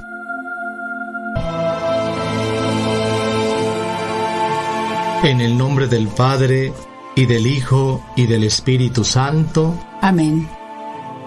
Padre nuestro que estás en el cielo, santificado sea tu nombre. Venga a nosotros tu reino. Hágase tu voluntad en la tierra como en el cielo. Danos hoy nuestro pan de cada día. Perdona nuestras ofensas, como también nosotros perdonamos a los que nos ofenden. No nos dejes caer en tentación y líbranos del mal. Dios te salve María, llena eres de gracia. El Señor es contigo, bendita tú eres entre todas las mujeres, y bendito es el fruto de tu vientre, Jesús. Santa María, Madre de Dios, ruega por nosotros pecadores, ahora y en la hora de nuestra muerte. Amén. Creo en Dios Padre Todopoderoso, Creador del cielo y de la tierra. Creo en Jesucristo, su único Hijo, nuestro Señor, que fue concebido por obra y gracia del Espíritu Santo. Nació de Santa María Virgen, padeció bajo el poder de Poncio Pilatos, fue crucificado, muerto y sepultado, descendió a los infiernos, al tercer día resucitó de entre los muertos, subió a los cielos y está sentado a la derecha de Dios, Padre Todopoderoso. Desde allí ha de venir a juzgar a vivos y muertos. Creo en el Espíritu Santo, la Santa Iglesia Católica, la comunión de los santos, el perdón de los pecados, la resurrección de la carne y la vida eterna. Amén. Padre eterno, te ofrezco el cuerpo y la sangre, el alma y la divinidad de tu amadísimo Hijo, nuestro Señor Jesucristo, como propiciación de nuestros pecados y los del mundo entero. Por su dolorosa pasión, ten misericordia de nosotros y del mundo entero. por su dolorosa pasión, ten misericordia de nosotros y del mundo entero. por su dolorosa pasión, Ten misericordia de nosotros y del mundo entero. por su dolorosa pasión, Ten misericordia de nosotros y del mundo entero.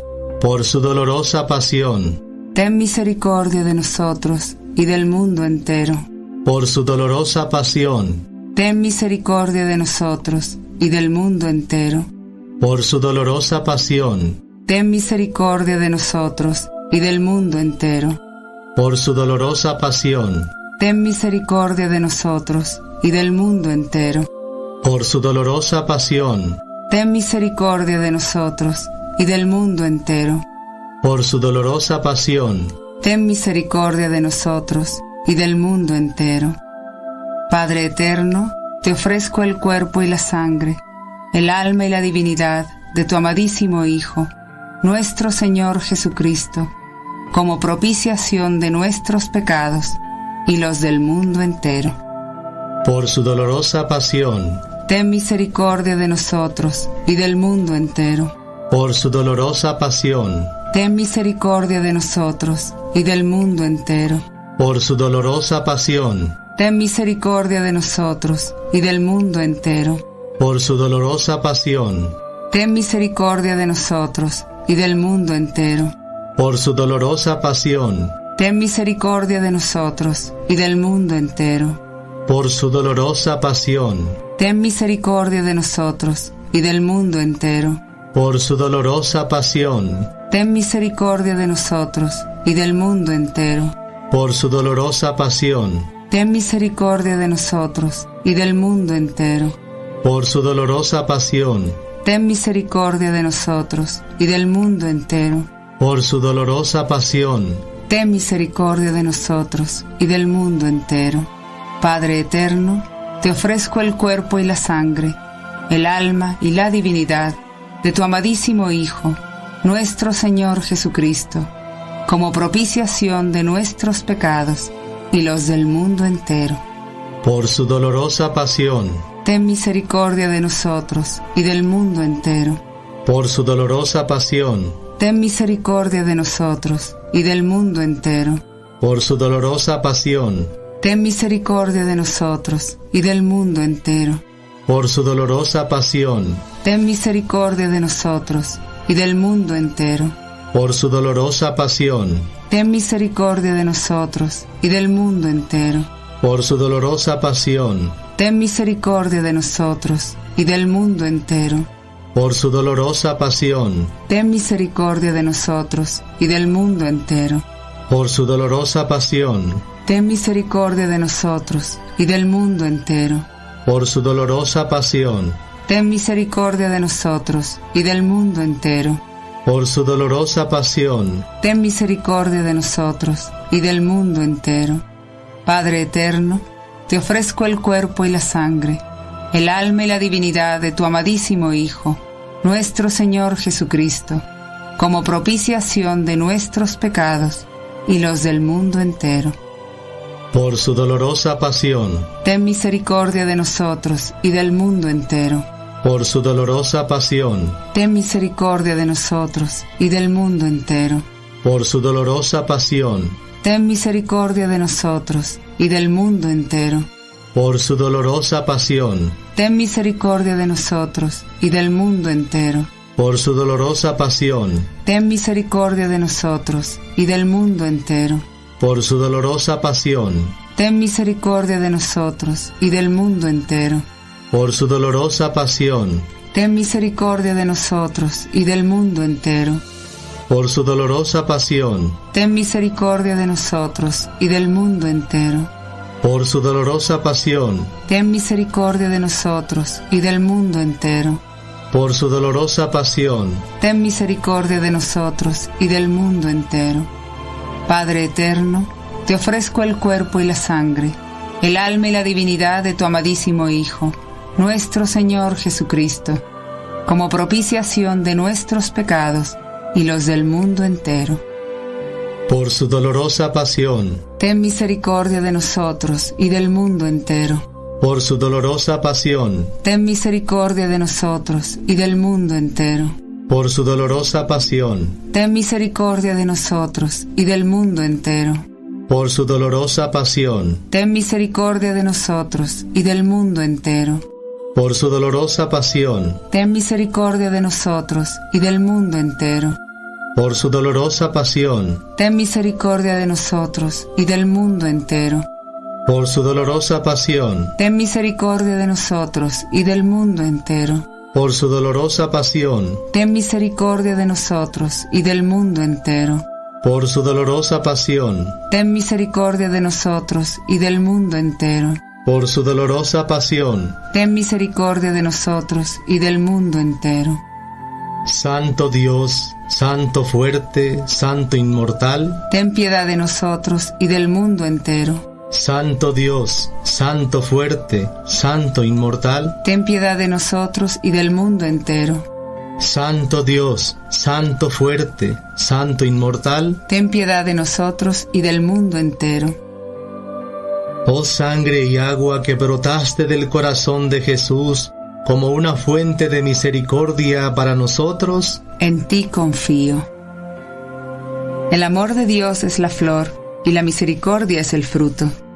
Que el alma que duda medite estas consideraciones sobre la divina misericordia y se haga confiada. misericordia divina que brota del seno del Padre, En ti confío, misericordia divina, supremo atributo de Dios, en ti confío, misericordia divina, misterio incomprensible, en ti confío, misericordia divina, fuente que brota del misterio de la Santísima Trinidad, en ti confío, misericordia divina, insondable para todo entendimiento humano o angélico, en ti confío, misericordia divina de donde brotan toda vida y felicidad, en ti confío, misericordia divina, más sublime que los cielos, en ti confío, misericordia divina, fuente de milagros y maravillas, en ti confío, misericordia divina que abarca todo el universo, en ti confío, misericordia divina que baja al mundo en la persona del Verbo encarnado, en ti confío, misericordia divina que emanó de la herida abierta del corazón de Jesús, en ti confío, misericordia divina encerrada en el corazón de Jesús para nosotros y especialmente para los pecadores, en ti confío, misericordia divina impenetrable en la institución de la sagrada hostia, en ti confío, misericordia divina en la institución de la Santa Iglesia, en ti confío, misericordia divina en el santo sacramento del bautismo, en ti confío, misericordia divina en nuestra justificación por Jesucristo, en ti confío, misericordia divina que nos acompaña durante toda la vida, en ti confío, misericordia divina que nos abraza especialmente a la hora de la muerte, en ti confío, misericordia divina que nos otorga la vida inmortal, en ti confío, misericordia divina que nos acompaña en cada momento de nuestra vida, en ti confío, misericordia divina que nos protege del fuego infernal, en ti confío, misericordia divina en la conversión de los pecadores empedernidos, en ti confío, misericordia divina, asombro para los ángeles, incomprensible para los santos, en ti confío, misericordia divina, insondable en todos los misterios de Dios, en ti confío, misericordia divina, que nos rescata de toda miseria, en ti confío, misericordia divina, fuente de nuestra felicidad y deleite, en ti confío, misericordia divina, que de la nada nos llamó a la existencia, en ti confío, misericordia divina, que abarca todas las obras de sus manos, en ti confío, misericordia divina, corona de todas las obras de Dios, en ti confío, misericordia divina, en la que estamos todos sumergidos, en ti confío, misericordia divina, dulce consuelo para los corazones angustiados, en ti confío, misericordia divina, única esperanza de las almas desesperadas, en ti confío, misericordia divina, remanso de corazones, paz ante el temor. En ti confío. Misericordia divina, gozo y éxtasis de las almas santas. En ti confío. Misericordia divina, que infunde esperanza, perdida ya toda esperanza. En ti confío. Oh Dios eterno, en quien la misericordia es infinita y el tesoro de compasión inagotable, vuelve a nosotros tu mirada bondadosa y aumenta tu misericordia en nosotros, para que en momentos difíciles no nos desesperemos ni nos desalentemos, sino que con gran confianza nos sometamos a tu santa voluntad, que es el amor y la misericordia mismos. Amén. En el nombre del Padre, y del Hijo, y del Espíritu Santo. Amén.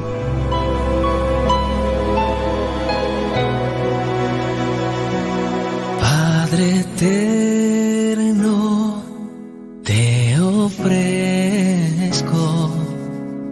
el cuerpo, sangre, el alma y la divinidad de tu Hijo Jesucristo. Como propiciación de nuestros pecados y los del mundo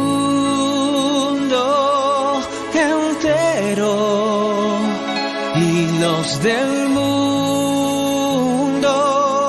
entero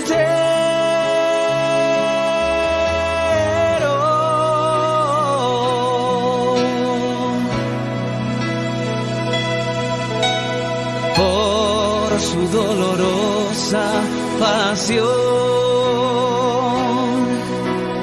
Ten misericordia de nosotros